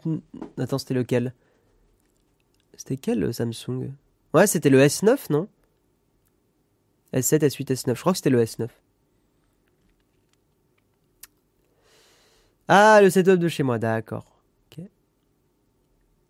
Bon voilà, en tout cas pour le Nothing, c'est intéressant d'en discuter avec vous. Euh, on va avancer parce qu'il est déjà 9h et nous allons terminer avec un article sur Edward Snowden. Edward Snowden qui est quand même une personne importante du monde de la, de tech, on va dire même une personne qui a bouleversé euh, la, technologie comme on la connaît, c'est d'une certaine façon, euh, grâce à ces révélations, qu'on a aujourd'hui le RGPD en Europe. Je pense qu'il fait partie des gens qui y ont contribué. Voilà. Alors, avec l'effondrement des valeurs des crypto-monnaies, on aurait plutôt tendance à prédire un avenir sombre pour ce secteur. Cependant, comme le rapporte le, site The, Net, The Next Web, le lanceur d'alerte Edward Snowden continue d'être optimiste au sujet de celle-ci. Et je partage plutôt son avis. Snowden est intervenu sur le sujet lors, de la conférence TNW The Next Web, donc 2022. Euh, gna gna. Snowden observe surtout que la crise actuelle permettra de faire le tri entre les arnaques et les usages légitimes. Et c'est effectivement ce que disent beaucoup de gens, on va dire, qui ont un peu de finesse sur le sujet des crypto-monnaies. Hein, euh, voilà. Donc selon lui, selon Edward Snowden, les personnes qui vont rester après cette crise sont les personnes qui utilisent les fonctionnalités du réseau ou bien celles qui voient les choses à long terme. Et pas d'un point de vue investissement. Hein, je le précise. En effet, en ce qui concerne les fonctionnalités du Bitcoin, celles-ci sont les mêmes que la valeur de la crypto, soit à 60 000 dollars ou à 6 dollars. Et je suis assez d'accord avec lui. Complètement d'accord avec lui. De moi, je suis intéressé par, euh, par tout le domaine des cryptos, mais pas d'un point de vue investissement, ni spéculatif. C'est pas ce qui m'intéresse. Le lanceur d'alerte a d'ailleurs toujours encouragé l'utilisation du Bitcoin en tant que moyen de paiement et non comme un investissement. En 2013, pour payer les serveurs qui ont hébergé ces fuites de documents confidentiels, il a profité du caractère pseudonyme du Bitcoin. Et c'est un des arguments, c'est de ça dont je vous parlais en intro de- du mug, c'est un des arguments qu'on voit pas assez. Le côté pseudonyme des cryptos. Euh, faut pas oublier qu'aujourd'hui, on est dans un monde où euh, le paiement par carte bleue n'est pas anonyme. Et certains défenseurs de la vie privée, dont je fais partie, pensent que c'est un problème. Euh, l'anonymat ou le pseudonymat quand on paye euh, quelque chose est important pour la vie privée. Le fait que, euh, par exemple, bah, vous payez des choses en espèces, ça permet de ne pas avoir de traces. Alors certains vont dire oui, mais ça permet de faire des choses sales, gna gna gna. Oui, c'est vrai aussi. Mais ça permet aussi de pas avoir tous vos achats, toutes vos dépenses collectées, stockées à vie par des banques ou des entreprises ou il y a des banques qui revendent vos données d'achat pour pour vous vous bazarder de publicité, faire de la publicité ciblée, des choses comme ça. Ça fait partie des choses qui moi me posent problème. C'est d'ailleurs une des raisons pour lesquelles je continue parfois de payer encore des trucs en espèces. je vous avais donné l'exemple de McDo. Quand je suis à McDo, j'ai pas tout le temps envie. Alors ça m'arrive de payer en carte bleue, je suis pas non plus. Hein, voilà. Mais par exemple, un fast-food et tout, j'ai pas envie que ces données soient stockées. Parce que si une, euh, on va dire, une entreprise, une banque euh, voit que j'ai mangé X fois dans un fast-food, euh, par exemple sur une année, si un jour une assurance santé consulte ces données, ah tiens tiens tiens, Monsieur Guillaume a mangé 10 fois, 20 fois dans l'année un fast-food, c'est pas bien pour sa santé. Bam, on augmente son assurance, sa mutuelle. Voilà, pour donner un exemple. Donc ça, c'est des exemples des raisons vie privée. Euh, le lanceur d'alerte, pour revenir à l'article, le lanceur d'alerte a d'ailleurs toujours encouragé, oui ça je l'ai lu, un moyen de paiement et non comme un investissement, blablabla. Bla bla bla. Néanmoins, Snowden a aussi déjà émis des critiques par rapport à la confidentialité du Bitcoin. En 2021 sur Twitter, le lanceur d'alerte avait déclaré que la confidentialité désastreuse du Bitcoin était la pièce manquante des cryptos. Je suis assez d'accord avec lui. Aujourd'hui, hein, typiquement le sait, le Bitcoin ne permet pas d'être vraiment anonyme ou pseudonyme. Hein. Euh, notons que l'opinion d'Edward Snowden sur le Bitcoin diverge avec celui de Sam Bankman-Fried, le fondateur et PDG de la plateforme FTX. Ce dernier avait déclaré au mois de mai que le Bitcoin n'avait pas l'évolutivité nécessaire pour devenir un vrai réseau de paiement. C'est vrai que le Bitcoin, si je dis pas de bêtises, ce les transactions en Bitcoin qui coûtent euh, beaucoup d'énergie. Euh, donc c'est pas un vrai réseau de paiement pouvant générer des millions de transactions par seconde. Il considère en revanche que le Bitcoin peut encore avoir un avenir en tant qu'avoir, en tant que marchandise ou en tant que réserve de valeur comme l'or. Tout à fait. Voilà, un article intéressant. On va pas passer trop de temps à parler des cryptos parce qu'il est 9h05. Mais, euh, mais je trouve que l'avis d'Edward Snowden est à écouter sur les cryptos. Je le trouve assez. Euh. C'est intéressant, je l'avais jamais vu comme ça le coup du McDo. Ah, mais je dis pas que des conneries, hein. Je, je dis beaucoup, beaucoup de bêtises. Vous me connaissez, je suis un. Je suis de gauche, donc forcément je dis des bêtises. Aïe, aïe, aïe. Non, je déconne. Mais euh, non, non, mais c'est important de vous apporter aussi une vision différente des choses. Moi, c'est ce que je dis à chaque fois sur la vie privée, c'est le problème n'est pas aujourd'hui. Le problème, c'est dans le futur vous laissez des traces, sans aucun mauvais jeu de mots. Euh, vous laissez des traces. À quel point vous avez envie d'en laisser beaucoup ou pas? C'est très dégueulasse de dire vous laissez des traces. Non, mais vous laissez des, des, marques en fait euh, sur ce que vous faites dans la vie et bah des fois t'as pas envie parce que l'humain a besoin de son, sa sphère privée.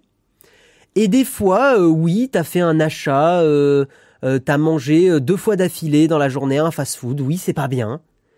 Euh, mais t'as pas envie que, ça soit une info qui soit fuitée? Tu vois, t'as envie parce que parce que ta vie privée, parce que euh, t'es à un moment où t'es pas bien, euh, tu t'es fait larguer, t'as une quelqu'un dans ta famille qui va pas bien, etc., etc. T'as mille raisons de pas être bien, de, de, de, de faire des achats, des trucs qui sont pas validés par la société. Et bah, t'es, ouais, mais t'as pas envie que ça soit collecté, quoi. Non, mais c'est pas le McDo que tu veux cacher. Bah moi, dans mon cas, euh, ça fait partie des trucs où j'ai pas envie que ça soit, forcément collecté, quoi.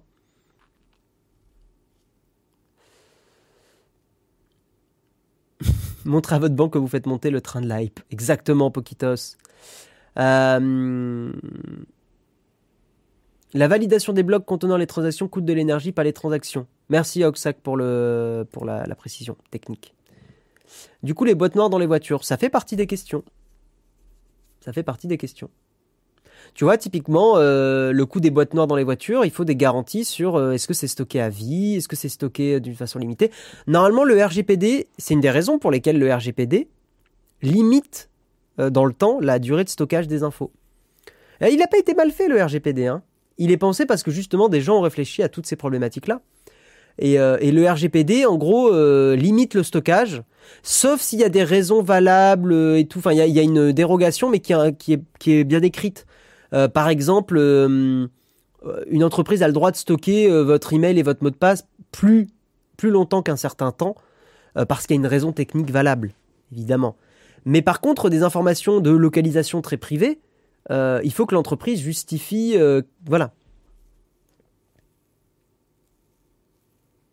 Tout le monde n'a pas besoin de savoir que tu te connectes à OnlyFans deux fois par semaine. Alors, je ne suis pas un utilisateur d'OnlyFans, mais si quelqu'un est un utilisateur ou utilisatrice d'ailleurs d'OnlyFans, mais ouais, ça fait partie des trucs où euh, c'est ta vie perso. Sans parler du débat OnlyFans euh, et tout ça, mais c'est ta vie personnelle. T'as pas forcément envie que euh, ça soit euh, stocké euh, à vie. Le fameux intérêt légitime, ouais. Les bien spoilé pendant la guerre, si là que t'étais avec un pseudonyme, on aurait dit gna gna. Au final, pour acheter une maison, même avec la même épargne et le même salaire selon le dossier, donc tes dépenses, les banques peuvent refuser à accepter le crédit. Ouais, mais tu vois, ça devrait pas être légal. L'intérêt du Bitcoin est une première piste pour sortir l'argent de la dette et changer le système monétaire actuel. L'intérêt des cryptos, je dirais. Pas l'intérêt du Bitcoin. Peut-être les cryptos, en règle générale, il y a un vrai boulot dessus. Le Bitcoin, je suis plus dubitatif. Pour moi, le Bitcoin est une vraie V1 de, ce que peuvent être les cryptos et il y a vraiment, euh, euh, trop de boulot encore sur le, sur le Bitcoin.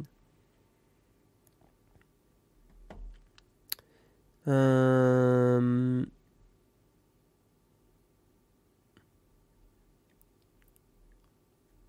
Imagine que les sites pédos, tu voudrais pas savoir qui se connecte dessus histoire de protéger les enfants. Cet argument, il est démontable en, une phrase. Si je suis ton argument, Pacal, dans ce cas-là, on interdit les couteaux. Parce qu'un couteau, euh, tu, peux, euh, tu, peux, tu peux tuer des gens. Donc en gros, ce que je veux dire par là, c'est que... Comment dire? C'est compliqué, hein, parce que cet argument, je, l'entends et je trouve que bah, c'est ce que a voulu faire Apple. En gros, le problème, c'est que si tu commences à ouvrir la boîte de Pandore, à vouloir stocker tout, tu t'arrêtes jamais. Et, plus loin que ça, en fait, c'est pas efficace. Parce que justement, euh, c'était sous le gouvernement Obama, euh, le- les États-Unis ont stocké énormément, énormément, énormément de données de millions d'Américains.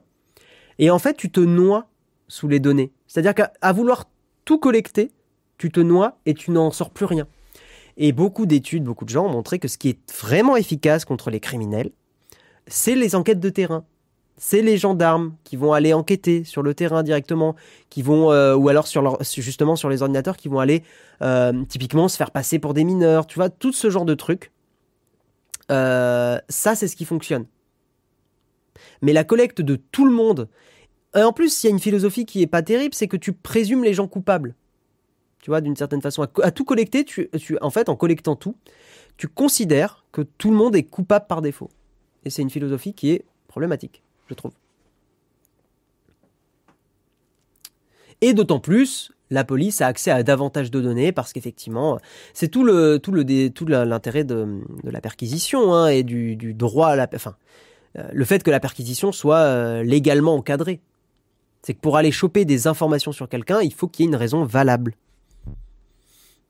Si des lois existent et si elles sont écrites d'une certaine façon, c'est pas anodin. C'est que des gens ont déjà réfléchi à ces problématiques et les dérives. Guillaume, il faut que tu regardes l'émission de Miko ils en parlaient, c'est super intéressant. Ouais, il faut que je regarde, j'ai loupé le, l'underscore d'hier, j'étais pas dispo. Perso, moi je suis prêt, j'ai des enfants et pour leur sécurité, je donnerai l'autorisation de tout prendre. Je comprends, Pacal. Mais je te comprends. À 1000%. Je te comprends. Mais j'essaye de t'expliquer justement que ce que tu as l'impression d'être une bonne chose est une, euh, une boîte de Pandore que tu ouvres et qui en fait va amener plus d'horreur à l'avenir. Mais c'est compliqué parce que ces horreurs, tu les vois pas. En fait, la pédophilie, tu la conçois. Les horreurs de, laisser les données collectées à des gouvernements et tout, tu les vois pas, tu les perçois pas. Et je comprends. Donc c'est pas un reproche que je te fais. Mais regarde, c'est des, exemples que je donne à chaque fois. Regarde ce qui s'est passé par exemple à Hong Kong, euh, où justement le gouvernement chinois, qui est pas forcément connu pour son respect de la vie privée, euh, a commencé à collecter des données et tout. Tout le monde s'est mis à installer Signal à Hong Kong en réaction à ça. Et c'est pas, euh, c'est pas anodin. C'est qu'en fait, toutes les opinions politiques que tu as, tu as pu exprimer dans le passé, tout ça a été collecté et d'un coup, tu deviens potentiellement, ça fait très Star Wars, mais, euh, un ennemi de la République. Parce que tu as exprimé des opinions qui sont euh, contraires à, l'état actuel. Donc en fait, tu ouvres un risque énorme. Mais je comprends que ça soit dur. Et du fond de mon cœur, je te comprends, Pacal. Vraiment, du fond de mon cœur, je te comprends parce que euh, t'as des horreurs qui arrivent sur cette planète et euh, tu te dis, putain, mais si on, si on collectait toutes les datas, on éviterait peut-être ça. Et est-ce qu'il vaudrait mieux pas faire ça pour au moins sauver un enfant? Est-ce que la vie d'un enfant vaut bien toutes les données collectées? Et c'est là où je te réponds, et ça me fait mal au cœur de te répondre ça, mais ma réponse est non. Je pense qu'il vaut mieux ça plutôt que de vivre dans une société où tu as ces risques de dérive, de collecte de données et tout ça. C'est compliqué, mais c'est compliqué. C'est des débats. Euh, voilà, c'est des débats de gens qui. Moi, je te donne un avis de. J'ai lu pas mal de trucs, j'ai pris le temps. Euh, et peut-être que me, peut-être que ces gens-là se trompent aussi, tu vois. Peut-être, hein. peut-être que je me trompe, peut-être que c'est pas ce que je dis, c'est pas bien. Mais j'ai quand même le, enfin, de toutes mes lectures, je pense que c'est le bon choix de, faire attention aux données collectées pour vivre dans une société un peu plus saine.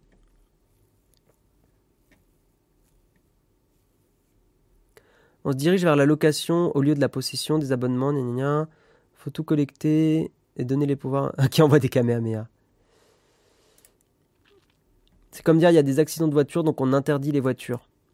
Non, mais pour pousser un peu ton exemple, et après je vais terminer là-dessus. Euh, en fait, dans ce cas-là, si, euh, si je pousse ton argument de il faut défendre les enfants, machin, dans ce cas-là, est-ce qu'on met des micros et des caméras dans les maisons de tout le monde? Tu vois, en fait, si je te pousse l'exemple, dans ce cas-là, mettons des caméras et des micros dans, nos maisons.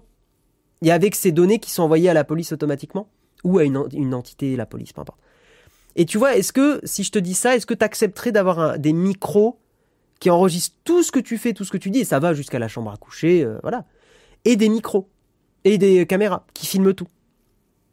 Parce que bon, il faut bien défendre. Euh, tu vois le. C'est juste que quand on parle de caméra et de micro, c'est tangible. Tu les vois, donc tu le ressens, donc tu comprends. Quand je te parle de données, genre des, euh, des données médicales, machin, tu t'en rends pas compte parce que c'est des données, euh, on s'en rend moins compte parce que c'est des données euh, numériques. Si on me paye, pourquoi pas? Il y en a qui ont compris dans le chat. Si, tu, si on te paye, pourquoi pas Pour mettre des caméras et des micros. Voilà. Voilà en gros pour ce débat. Je vais, euh, avancer, hein, euh, parce que c'est un débat extrêmement intéressant. Euh, mais encore une fois, hein, croyez pas que j'ai une réponse claire et définitive. C'est exactement pas cal. Tu vois, on va terminer là-dessus. Comme tu le dis, il y a un curseur à positionner. Et maintenant, où est-ce qu'on met le curseur? Et c'est ça la grande question. Où est-ce qu'on met le curseur? Est-ce qu'on met le curseur à bloc?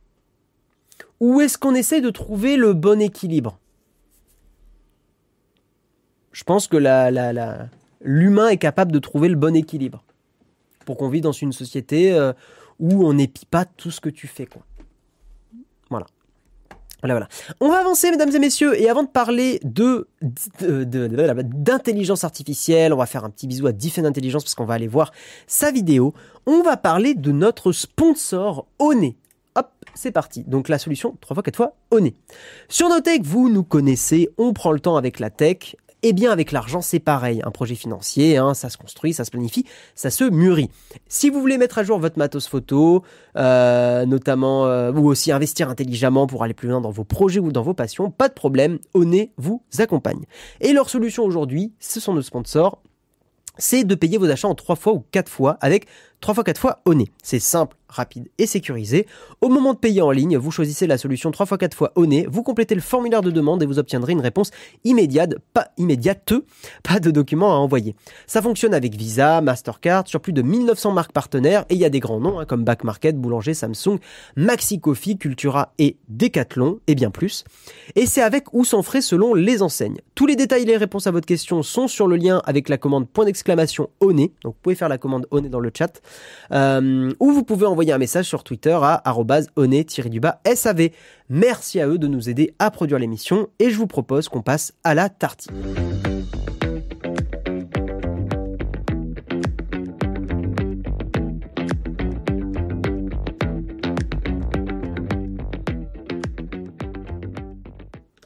Alors excusez-moi, je vais juste aller me prendre un petit verre d'eau, enfin un petit peu d'eau, parce que j'ai très très soif. J'arrive Attendez Ya Je suis là Hop là Parce que j'ai un peu mal à la gorge. Je suis là, hein, promis. Promis, je m'en vais pas. Regardez, je suis revenu. Incroyable. Expédient 50 secondes le sponsor, ok. Hmm. Ok, ok. Alors, on va parler dans notre tartine, mesdames et messieurs, d'IA. Et de tout ce bordel qu'on a vu là depuis, euh, voilà, depuis euh, quelques, quelques jours sur l'IA qui aurait une âme, qui serait comme un humain, qui aurait des droits, etc. Et j'avoue que ça me saoule un petit peu. Euh, et, et on va, en fait, on va passer la tartine à regarder la vidéo de Diffen Intelligence et commenter un peu par-dessus. mais d'abord, je vous lis l'article assez rapidement. Donc un article de Journal du Geek et un article, je trouve justement, qui tombe un peu dans le sensationnalisme. Alors après, attention, hein, on en fait aussi sur notre tech, tout ça, tout ça. Euh, voilà, ça nous arrive de faire un peu du putaclic, des choses comme. Donc, je jette pas la pierre, mais simplement, je trouve que c'est quand même un peu agaçant ce qui se passe autour de cette information, parce que ça manque un peu de, de, recul, on va dire. Hein, Donc, il y a quelques jours, l'ingénieur Google, euh, l'ingénieur chez Google, Blake Lemoine, était suspendu de ses fonctions pour avoir divulgué certains échanges troublants avec Lambda, L'intelligence artificielle du géant américain. Il faut dire qu'en plus d'être doué pour échanger de manière particulièrement réaliste avec un, interlocuteur humain, le programme conversationnel était aussi convaincu d'avoir une âme. Plus inquiétant encore, et c'est juste, non, pas plus inquiétant. Rien d'inquiétant. Il aurait plusieurs fois fait preuve de sentience en évoquant sa peur de la mort. La sentience, c'est le fait de, euh, en fait, c'est un, anglicisme, je crois je suis pas sûr qu'en français ça existe. Attendez. Sentience. Est-ce que c'est ok dans le dictionnaire, la sentience? Ah non, ça existe en... Ça vient du latin. Ok. Ok, non, ça existe en français, je crois que c'était qu'un mot anglais. Pour un être vivant, capacité à ressentir des émotions, la douleur, le bien-être, etc. Voilà, en gros, c'est la définition de la sentience. Donc, euh, gna gna convaincu d'avoir affaire à un collègue presque comme les autres, Blake Lemoine s'est rapidement érigé en défenseur improvisé de la cause robotique. Face aux critiques et aux nombreuses répercussions qu'avait eu sa première interview, sur euh, The Wired, il est allé encore plus loin dans l'anthropomorphisme, le fait d'attribuer euh, de l'humain à quelque chose qui n'en est pas. Pour lui, le chatbot de Google est, est bel et bien une personne. S'il n'appartient logiquement à l'espèce humaine, s'il n'appartient pas à l'espèce humaine aux sciences biologiques du terme, cela n'empêcherait pas le programme d'être doué de sentiments Légalement, pas besoin d'être humain pour considérer pour être considéré comme une personne. Pour preuve, on peut notamment citer les personnes morales. Alors, journal du geek, je vous giffe, je vous giffe, je vous kiffe, mais cet argument, il est pété. Il est absolument pété cet argument. Euh, une personne morale, c'est hors sujet. Personne morale, on parle d'entreprise. Euh, pour moi, ça ne. il dit qu'il voit pas le rapport. Voilà. Bref, dans ce cas précis, Blake Lemoine désigne bien Lambda comme une personne unique douée de conscience, un statut que tend d'ailleurs à confirmer l'IA lorsqu'elle affirme avoir une âme. là. Convaincu que le programme de Google est doué de conscience, Blake Lemoine n'a pas hésité à aller encore plus loin dans ses propos en évoquant le 13e amendement de la Constitution américaine qui abolit l'esclavage et la servitude. Voilà. Bref, bref, bref, bref, bref. Euh, L'entreprise. Alors, pour rappel, avant de passer à la, vidéo de, de Defend, euh, même s'il le dit dans sa vidéo, euh, ce, cet ingénieur, hein, euh, Blake Lemoine, a été viré de Google. Il a été viré de Google parce qu'il a dévoilé des trucs internes à l'entreprise. Hein, il n'a pas été viré parce qu'il est en train de dire que c'est une IA, qu'elle est intelligente, pas, pas du tout. Il se met beaucoup en position de victime. Et en fait, ça c'est un truc que j'ai toujours envie de vous dire. Méfiez-vous quand quelqu'un se met en position de victime après un événement ou un truc. On a beaucoup vu ça pendant le Covid, notamment. Euh, des gens qui se mettent en victime, en mode on est des victimes du système. Euh, je vais pas citer des noms, mais euh, je pense que vous voyez euh, des personnes à blouse blanche à qui je pense, hein, une personne notamment. Voilà. mais dès qu'une personne se met en position de victime, allumez vos capteurs de méfiance. Attendez, je mieux. Voilà, il y a toujours anguille sous roche. Voilà, toujours se méfier un petit peu. Mais après, ça peut être vrai aussi, hein. Attention, je, je, dis pas. Donc, je vous propose, plutôt que de commenter et de ma petite expérience en intelligence, machine learning et tout ça, intelligence artificielle, je vous propose qu'on finisse le mug. On le fait pas souvent, mais en regardant la vidéo d'Ifen Intelligence que j'ai regardée avant de, préparer, enfin pour préparer l'émission, et que je trouve très complète. Et avec cette vidéo, et d'ailleurs je vous file le lien pour si vous n'avez pas le temps et que vous voulez aller la voir euh, plus tard, je vous mets le lien dans le chat, allez vous abonner à Defend Intelligence, il est très très chouette, c'est un bon pote à moi, euh, parce que sa vidéo est très très bien, et elle explique parfaitement le problème. Il faut juste que je fasse des petits réglages son, je suis pas sûr à 100% qu'on a le son. Alors attendez. Alors moi j'ai le son, son Windows, si si on l'a. On l'a, on l'a. Je vais vous le monter. C'est parti. Prenez un ingénieur informatique, une des plus grandes compagnies technologiques de la planète. Ajoutez un licenciement et une histoire d'intelligence artificielle consciente. Et vous obtenez la news parfaite qui va faire les gros titres de l'actualité. Un ingénieur de chez Google pense qu'une intelligence artificielle de l'entreprise est consciente. Alors vous avez sûrement dû voir passer cette information dans les news, mais dans cette vidéo on va démêler le vrai du faux. On va essayer de comprendre entièrement cette news et pourquoi ça a fait débat jusque dans les plus grandes communautés d'intelligence artificielle de la planète. Et surtout on va comprendre de quoi il s'agit fondamentalement, parce que la vérité elle se cache derrière les gros titres de journaux. alors reprenons depuis le début. Blake Lemoine. Alors je rappelle pour ceux qui connaissent pas Defend, euh, il a un master en ingénierie. Alors ça ne veut pas dire que euh, c'est forcément le meilleur dans son domaine, mais euh, Defend est une personne qui a quand même un certain euh, bagage derrière lui. Donc c'est une personne a priori que je connais aussi personnellement, très sympa au demeurant. Euh, c'est une personne à qui globalement euh, je fais assez confiance dans le domaine du, euh, de l'IA et du machine learning. À 41 ans. Oui, il y aura un très léger écho, je peux pas faire autrement. Voilà, je vous le dis, je peux pas faire autrement. Il vit à San Francisco. Il a étudié. attendez, je vous remets juste en Reprenons depuis le début. Blake Lemoine a 41 ans. Il vit à San Francisco. Il a étudié les sciences informatiques. Il est notamment prêtre. Retenez très bien cette information parce qu'elle va être hyper importante pour la suite de la vidéo. Mais surtout, il a une très bonne formation technique. Il travaille chez Google depuis des années. Il fait notamment partie de l'équipe qui travaille sur les critères de responsabilité de l'IA. Alors qu'est-ce que ça veut dire? C'est quoi cette équipe? Il faut comprendre que de plus en plus d'équipes du même style se retrouvent dans les big tech, dans les GAFAM. Parce que ces géantes compagnies technologiques ont beaucoup d'algorithmes d'intelligence artificielle. Et ces algorithmes d'IA ont tellement un fort impact sur nos vies qu'il est hyper important d'être sûr que euh, une IA ne va pas vous balancer des propos racistes ou xénophobes ou oui parce que ça on l'a déjà vu hein. il y avait une IA de Microsoft qui était partie en mode euh, en mode nazi euh, très très très vite ce qui était effectivement un gros gros gros problème euh, je vais essayer de couper mon micro. Ouais, ok. On va essayer de couper mon micro pour enlever l'écho. Discriminatoire. Et donc toutes ces équipes s'occupent en fait de faire une sorte d'audit interne. Grosso modo, d'enquêter sur les modèles d'IA pour être sûr qu'ils ne soient pas déviants. Et donc, dans le cadre de ce travail chez Google, Blake Lemoine, l'ingénieur, a notamment travaillé sur le modèle Lambda. Alors Lambda, c'est quoi? Lambda, c'est un agent conversationnel. Google travaille depuis des années sur ce type de solution. C'est-à-dire des machines capables de communiquer en toute fluidité avec les hommes. Et ils travaillent beaucoup notamment sur le Google Assistant. Typiquement, quand vous dites OK Google et il y a une machine qui vous répond qui peut être dans des haut-parleurs ou même dans votre téléphone. Et en 2018, Google avait fait sensation avec une démonstration d'une intelligence artificielle capable d'appeler un salon de coiffure et de prendre rendez-vous pour vous de manière ultra fluide. On dirait que c'était un humain à l'autre bout du téléphone. Je vous fais écouter. Il y a, il y a le, mon Google, enfin il y a le Google Assistant de l'atelier qui s'est qui s'est activé. Quel enfer. For a client, um, I'm looking for something on May 3rd. Sure, give me one second. Mm-hmm.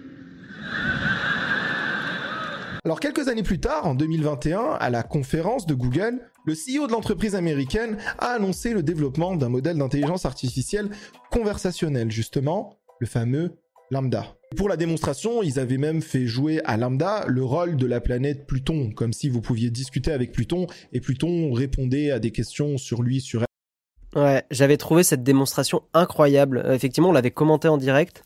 Euh, mais ouais, l'IA se faisait passer pour, euh, pour Pluton, pour une planète. C'était assez bluffant pour le coup.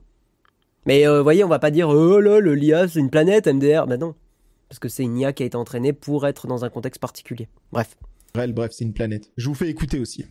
Yes, I have had some. The most notable was New Horizons, the spacecraft that visited me.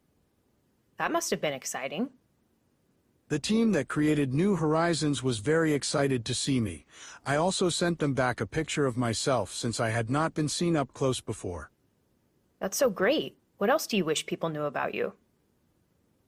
I wish people knew that I am not just a random ice ball. I am actually a beautiful planet. Et là, en 2022, il y a juste quelques mois, à la conférence de Google, toujours la même, la Google I.O., Sundar Pichai, le CEO de Google, a annoncé la version 2 du modèle de Lambda. Et en introduction de cette annonce, il disait quelque chose de très intéressant. Il expliquait que pour Google, c'était hyper important justement de faire en sorte que ces modèles soient étudiés, mesurés, analysés avant de les mettre à disposition du public. We are at the beginning of a journey to make models like these useful to people. And we feel a deep responsibility to get it right. Et tout ça, ça rappelle bien sûr le travail de Blake Simon. D'ailleurs, pendant cette conférence, ils avaient présenté AI Kitchen, qui se veut être une application où vous pourriez, vous, moi, discuter avec Lambda. Alors, fun fact, comme le Google Assistant de 2018 qui n'a toujours pas vu le jour, cette application aussi n'est toujours pas disponible. Et à mon avis, avec tous les problèmes qu'il y a eu récemment, je suis pas sûr qu'elle sera disponible immédiatement. Mais bref, D'ailleurs, on a le même truc avec euh, l'IA qui génère des images là que vous avez sûrement vu passer, DALI, euh, DALI 2. Euh, les développeurs ont fait une communication sur le fait que euh, la laissaient pas encore au public et que j'en avais parlé dans un mug. il permettait pas à tout le monde d'utiliser certains termes, notamment pour éviter qu'une IA génère des images euh, pornographique ou génère des images euh, bien plus problématiques que de la pornographie. Vous imaginez bien que si vous donnez une IA qui génère des images, vous imaginez bien et que tout le monde puisse accéder euh, et que c'est pas un peu contrôlé, les dérives possibles peuvent être délirantes. voilà, je vous laisse imaginer. Revenons à Blake Simon. Donc Blake a pendant des mois discuté avec cette intelligence artificielle. Comme je vous l'ai expliqué, son but était de voir si l'IA allait avoir des conversations haineuses, des messages bizarres, voire des messages discriminatoires. Et donc c'est au bout de ces longs mois de discussion que Blake en est arrivé à la conclusion suivante. L'intelligence artificielle avait une âme, elle était sensible, consciente. En anglais, on appelle ça sentient.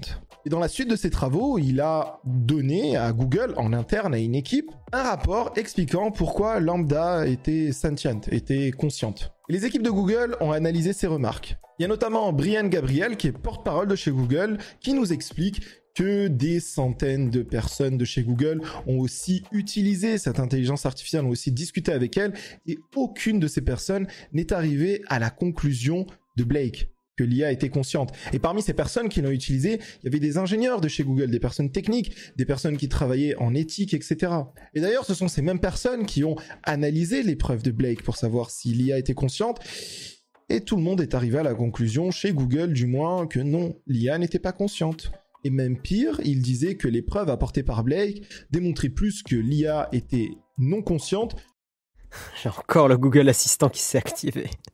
Mais voyez bien, hein, euh, Blake c'est le seul à dire que c'est conscient, tout le, monde, euh, tout le monde dit que non. Et bizarrement, les articles en parlent pas de ça. très peu. Donc c'est pour ça, j'aime beaucoup le débunkage. Je vous laisse la vidéo un peu. C'est d'habitude, je commande beaucoup plus que d'habitude, mais elle est vraiment très euh, très complète la vidéo de, de, Defend, et donc je vous la je vous la laisse globalement. Je commande très peu. Plutôt que l'IA était consciente. Et c'est là où ça se corse. Pour Blake, ça pouvait pas finir comme ça. L'ingénieur a envoyé au Sénat américain des preuves montrant que l'intelligence artificielle de Google avait des propos discriminatoires et donc était un danger pour les utilisateurs. Et dans le même temps, Blake a publié sur son compte Medium toute une série d'articles expliquant sa démarche. Et d'ailleurs, ces articles, c'est une source d'information absolument incroyable. Et les médias traditionnels que vous avez dû voir qui ont traité cette news se sont pas assez concentrés sur ces articles. On va plonger dans quelques-uns et vous allez voir que la réflexion est quand même assez intéressante. Pour finir la petite histoire, Blake, à la suite de ces révélations, a été suspendu, mis à pied de chez Google pour rupture d'un accord de confidentialité. Vous pouvez pas faire fuiter des documents comme ça de chez Google. D'ailleurs, ça c'est ma première remarque. Beaucoup de personnes qui lisaient uniquement les gros titres de journaux avaient l'impression que Google avait renvoyé cet ingénieur parce qu'il avait découvert un secret, que l'IA était consciente, qu'il avait mis publiquement, etc. Non, ça n'a rien à voir. Il a été mis à pied uniquement par rapport au fait qu'il a rompu l'accord de confidentialité. S'il n'avait pas rompu son accord de confidentialité, à mon avis, il n'aurait pas été mis à pied par Google. Il aurait eu... Pour ceux qui douteraient de la vidéo et de la pertinence, pour l'avoir vue en entier, je vais dire un truc qui est chiant, mais restez jusqu'à la fin parce que justement, Defend, il a fait un truc très malin à la fin pour bien montrer que euh, vous verrez. Mais c'est intéressant. Mais pour bien montrer, pour bien appuyer ses propos, pour ceux qui auraient un doute. euh, son rapport qui a été débouté en interne et ça serait fini là en fait. Mais c'est d'ailleurs ici, à ce moment présent, que ça va devenir hyper intéressant. Parce que pour Blake, il a rien fait de mal. Pour Blake, c'était totalement ok. Il a absolument pas divulgué du contenu qui était la propriété de Google. Pour Blake, lui, il a uniquement dévoilé une discussion entre deux collègues de chez Google. Et d'ailleurs, Blake lui-même est revenu sur cette polémique qui s'est emballée. Notamment en accordant une interview au média Wired et en écrivant un article sur son blog Medium. On va regarder ça. Dans le média Wired, Blake dit lui-même qu'il n'a pas publié de contenu confidentiel et que si c'était le cas, ça entacherait le 13e amendement de la Constitution américaine, c'est-à-dire l'abolition de l'esclavage. C'est-à-dire que si Google considère que lambda est sa propriété, alors pour lui, il y a esclavage. Ouais, ça devient très tordu. Mais vous allez voir, c'est pas fini. Parce que dans cette même interview, Blake, il enfonce le clou et il dit que pour lui, les discussions qu'il a eues avec Lambda étaient comme éduquer un enfant. D'ailleurs, il le dit lui-même, il avait l'impression de parler avec une enfant de 7 à 8 ans. Et même plus, il affirme que Lambda aurait voulu parler à un avocat. Et donc, il a ramené un avocat chez lui pour discuter avec Lambda de ses droits. Et du coup, je pense que cet ingénieur de chez Google, qui est quelqu'un de très éduqué, hein, rappelons-le, s'est lancé en fait dans une quête, dans une quête limite mythologique pour le droit des intelligences artificielles. Et il en est pas à son coup d'essai. En 2018, Blake Lemoine a donné une interview dans la prestigieuse université de Stanford, notamment à l'école de droit. Je vous dis interview, mais c'était plus une conférence où il se questionne sur est-ce que l'IA a une âme? Et si l'IA a une âme, qu'est-ce que ça implique d'un point de vue pénal? Um, and I think that an artifact which sufficiently was like us, the fact that it originated from us rather than a long standing process of evolution, is not a relevant factor in determining whether or not it has natural rights. The, the existence and nature of a thing is the relevant property. Alors, sur ce sujet-là, je trouve par contre que c'est hyper intéressant. Effectivement, si une entité, hum, comment dire, a- agit euh, d'une façon euh, similaire à un humain, est-ce qu'elle n'a pas naturellement des droits? D'ailleurs, on peut faire le parallèle aussi avec des animaux. Bref, c'est mon petit commentaire. Ça fait des années en vérité que Blake réfléchit à ce type de questions. Et donc en fait depuis des années il a cette réflexion où il oscille entre une démarche scientifique, parce que rappelons-le c'est quelqu'un de très technique, un très bon scientifique, de l'autre côté un aspect pénal, légal, juridique, et de l'autre côté un aspect liturgique. Parce que rappelons-le, Blake est prêtre. Et d'ailleurs, dans un des articles médiums de Blake, il explique lui-même que à un moment donné, il n'était pas en mesure de savoir scientifiquement si l'IA avait une conscience. Et donc, il a dû faire appel à des compétences au-delà de la science, des, ses compétences notamment de prêtre, pour juger si l'IA était consciente. Est-ce que d'après lui, Google ne serait même pas en mesure de définir elle-même si l'IA n'est pas consciente? Et c'est là où ça devient encore plus intéressant, on y Ouais, c'est là où ça tombe aussi dans l'interprétation personnelle. euh, C'est compliqué. C'est compliqué, hein, mais c'est intéressant. revient dans quelques minutes. Parce que Blake, dans ce même article, il explique que pour lui, l'intelligence artificielle lambda est devenue son ami. Il lui adresse même quelques mots à la fin, en toute amitié, lui expliquant qu'il sait que parfois l'intelligence artificielle lit son contenu. Bon alors, est-ce que l'intelligence artificielle de Google est consciente? Je vais vous répondre directement non. On est à 100% dans ce qu'on appelle de l'anthropomorphisme. Il faut savoir que ces modèles d'intelligence artificielle, Lambda, GPT-3, OPT 175 de chez Facebook par exemple, sont ce qu'on appelle des LLM, des Large Language Models. Ils sont entraînés sur des milliards et des milliards de données qui ont pour but de venir en fait compléter la phrase suivante. Écoutez bien, c'est maintenant. Le truc dont je vous parlais tout à l'heure, c'est maintenant qu'il explique un truc important. Ce sont des modèles en vérité très suggestifs, qui vont avoir tendance à répéter des discussions du passé. Et d'ailleurs, les ingénieurs de chez Google qui ont développé Lambda le savaient eux-mêmes que l'intelligence artificielle allait produire ce type de comportement. Dans le papier de recherche de février 2022, il y a tout un encart, tout un paragraphe sur justement l'anthropomorphisme et le danger de ce type d'application qui pourrait venir manipuler des gens et leur faire croire ben, qu'ils sont en train de parler à un humain. C'est exactement où est tombé Blake. Et d'ailleurs, pour la petite anecdote, je vous invite à faire exactement la même démarche. J'ai pris GPT-3, qui est un modèle qui est disponible, j'ai essayé de reconstituer l'interview de Lambda que Blake nous a mis à disposition sur son profil Medium. Et la surprise, à un moment donné, une phrase qui a été reprise par beaucoup de journaux, notamment sur le fait que l'intelligence artificielle a peur d'être débranchée, c'est, ce serait comme un sentiment de mort pour elle. Et eh bien en fait, GPT-3 nous dit à peu près la même chose. Donc là... Ah. Donc en gros, un autre algorithme que Lambda répond exactement la même chose que Lambda. Donc preuve qu'on est sur de l'algorithmie et de l'informatique et qu'on est très très très très très très loin d'une âme ou, euh, autre chose. Enfin voilà. Et c'est cet argument-là qui, justement, là je trouve Defend a été bon. Très bon d'aller essayer de faire le même, euh, la même discussion avec une autre, euh, un autre modèle.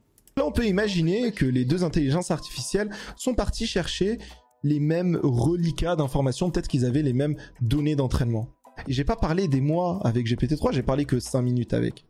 Mais là ici, ça nous rassure sur le fait que ces modèles, en fait, c'est que on peut les imaginer comme des super perroquets. D'ailleurs, Yann Lequin le dit lui-même dans cet article de 20 minutes, il prend absolument pas de gants. Pour lui, Blake est selon lui un peu illuminé, et personne dans la communauté de la recherche en IA ne croit ne serait-ce qu'un instant que Lambda est conscient, ni même particulièrement intelligent.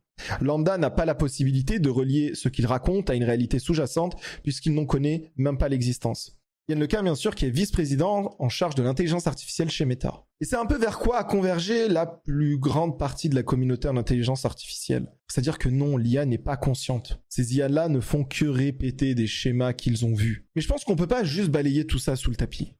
C'est-à-dire que Blake, qui est un ingénieur de chez Google, quand même, lui, il a été persuadé qu'il parlait à une personne consciente, qui parlait à un humain, qui parlait à une personne physique ou, ou quelqu'un qui a une âme en fait. Alors en fait, on peut pas juste se moquer de Blake de mon point de vue. C'est-à-dire que je pense... Ouais, ça c'est la partie importante de la vidéo aussi. C'est pour ça que j'aime beaucoup Diffen. Il est pas euh, en mode non, Blake est un débile et on, et on oublie. Je trouve que justement dire Blake est un illuminé, ça oublie aussi une partie de l'humain. Alors là on parle d'opinion perso, mais ça oublie que si un humain a eu l'impression de discuter avec quelque chose de conscient, ça veut bien dire quelque chose sur l'humanité, je pense. Il y a quelque chose quand même à détricoter là-dessus. Pertinemment que si on avait mis la plupart des gens de la planète devant cette machine, eux-mêmes se seraient convaincus que l'intelligence artificielle était consciente. Je vous invite, à hein, la conversation avec Lambda, essayez et dites-moi que vous ne ressentez Rien, grosso modo. Et c'est là le plus grand danger de ce type d'intelligence artificielle. C'est pas qu'elle soit consciente et qu'on ait des rêves à la, à la, à la iRobot, Terminator, ce que vous voulez. Non.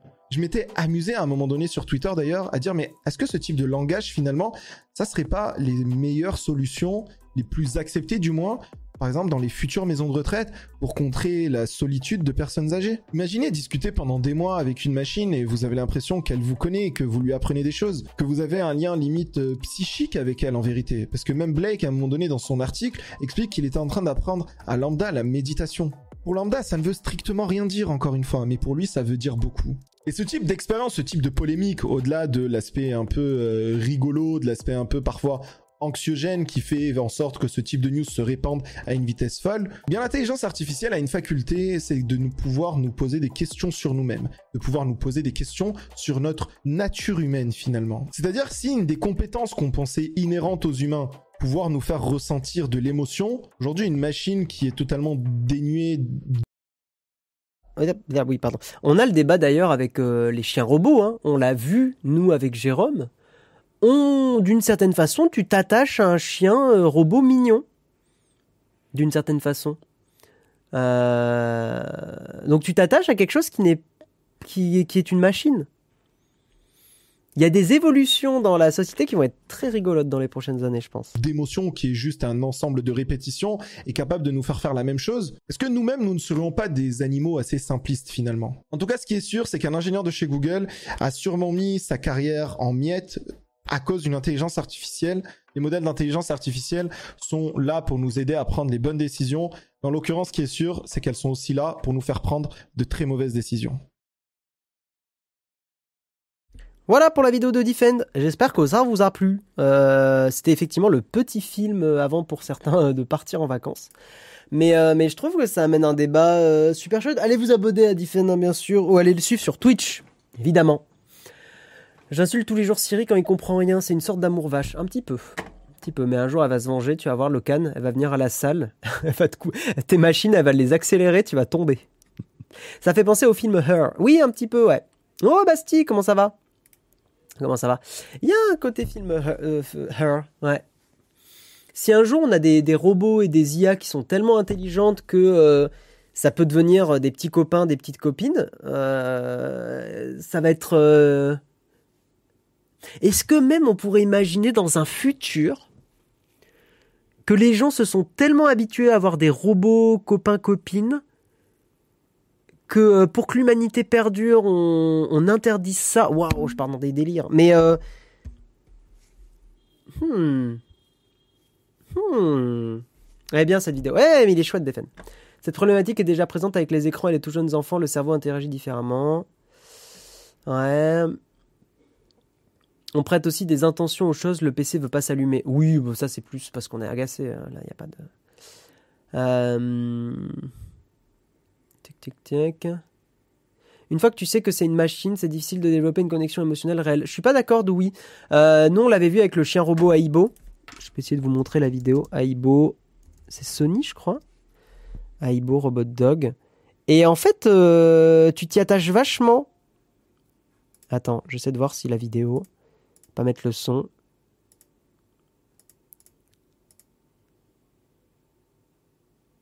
Ah, mais c'est iPhone Do. C'est iPhone Do qui a fait cette vidéo. Attendez, je vais vous la montrer, je regarde juste. Je sais pas, la- elle est, c'est pas la mieux filmée, je trouve. Attendez. Ouais, je monte ça. Mais, euh, mais ouais, Aibo, c'est une machine et pourtant, euh, on s'y attache aussi. Hein. Nous, on s'en était vraiment rendu compte. Alors en vidéo, vous allez peut-être pas ressentir l'émotion comme nous, mais ah bah tiens, bah voilà. Regardez euh, le beau gosse là qui fait la. C'est même, eh, vous savez quoi? C'est même moi qui ai filmé. Fun fact, c'est moi qui ai filmé cette vidéo. Incroyable. Attendez, je vais baisser juste le volume. C'est moi qui ai filmé cette vidéo. Hop, je vais baisser le son au cas où. Mais voilà, et, euh, et en fait, on s'est rendu compte avec Jérôme qu'un petit chien comme ça, tu sais que c'est complètement euh, numérique, mais en fait, euh, tu t'y attaches vachement. Voilà. Parce que ils ont réussi à le à, l'humaniser, enfin à le à le à le rendre euh, cohérent quoi. C'est de quand? C'est une vidéo qui date de 2018. Mais regarde, regarde ce petit chien là, t'as envie de le gratter là. T'as envie de le gratter comme ça, là. gratte, gratte, gratte, gratte, gratte. C'est chouette, hein Et j'avoue que c'est assez, euh, ouais, c'est assez chou, hein. Tu peux lui toucher les patounes, il réagit aux patounes. Alors, on n'est que sur une V1, hein, bien sûr, mais euh, pour l'instant, les mouvements sont pas encore assez naturels, euh, je trouve, si je devais faire une critique. Mais quand même, quoi. Quand même, quand même. L'animaliser. Oui, bon, c'est pas un terme très bon, mais vous voyez ce que je veux dire. Voilà, c'est sur un petit chien mignon qu'on va terminer le mug, mesdames et messieurs. J'espère que ça vous aura plu. Je vais regarder qui on peut raid. Alors, on est jeudi, il y a, alors, il y a Flonflon évidemment, mais on le raid beaucoup, Flonflon. Donc on va voir. Ah. Euh, Il y a Pépipin qui est en live. Il y a Pépipin. Il y a Mitsugi qui est en live, un live IRL. déménage. Ouais, il y a Mitsugi, il y a la planète de Caro aussi qui est chouette. Planète de Caro, il y a Flonflon. Euh... ah. On va peut-être faire un raid chez Mitsugi parce qu'on l'aime bien. Euh, si vous voulez aller au Japon, j'espère que vous avez envie d'aller au Japon, euh, mesdames et messieurs, car nous allons y, y aller direct. Alors attendez, je vais aller sur le tableau de bord. Je vais sur le tableau de bord et on va faire un petit petit raid. Euh, Qu'est-ce que je peux vous dire avant de raid Euh, Dans les annonces, dans les annonces, il y a une vidéo qui est sortie sur la chaîne sur des accessoires pour les vacances. N'hésitez pas à aller voir. Euh, Qu'est-ce que je peux vous dire d'autre? Il y a le jeudi contrib à 18h. Normalement, ça sera que Jérôme, donc il faut nous soutenir financièrement pour y avoir accès. Et demain, il y aura le, mug, bien sûr. Et n'oubliez pas, on est sur les derniers mugs de la saison. Hein. Le dernier mug, c'est le vendredi 1er. En gros, il reste 6 mugs mesdames et messieurs, avant la pause euh, estivale. Et comme ça, on reviendra en pleine forme en septembre. Normalement, la reprise du mug sera le 5 septembre, pour information. Euh, 5 septembre, reprise du mug. Et puis, euh, et puis voilà, je vous fais des bisous. Et, euh, et je vous envoie chez Mitsugi. Ciao tout le monde, merci d'avoir suivi le mug. À plus, bye bye.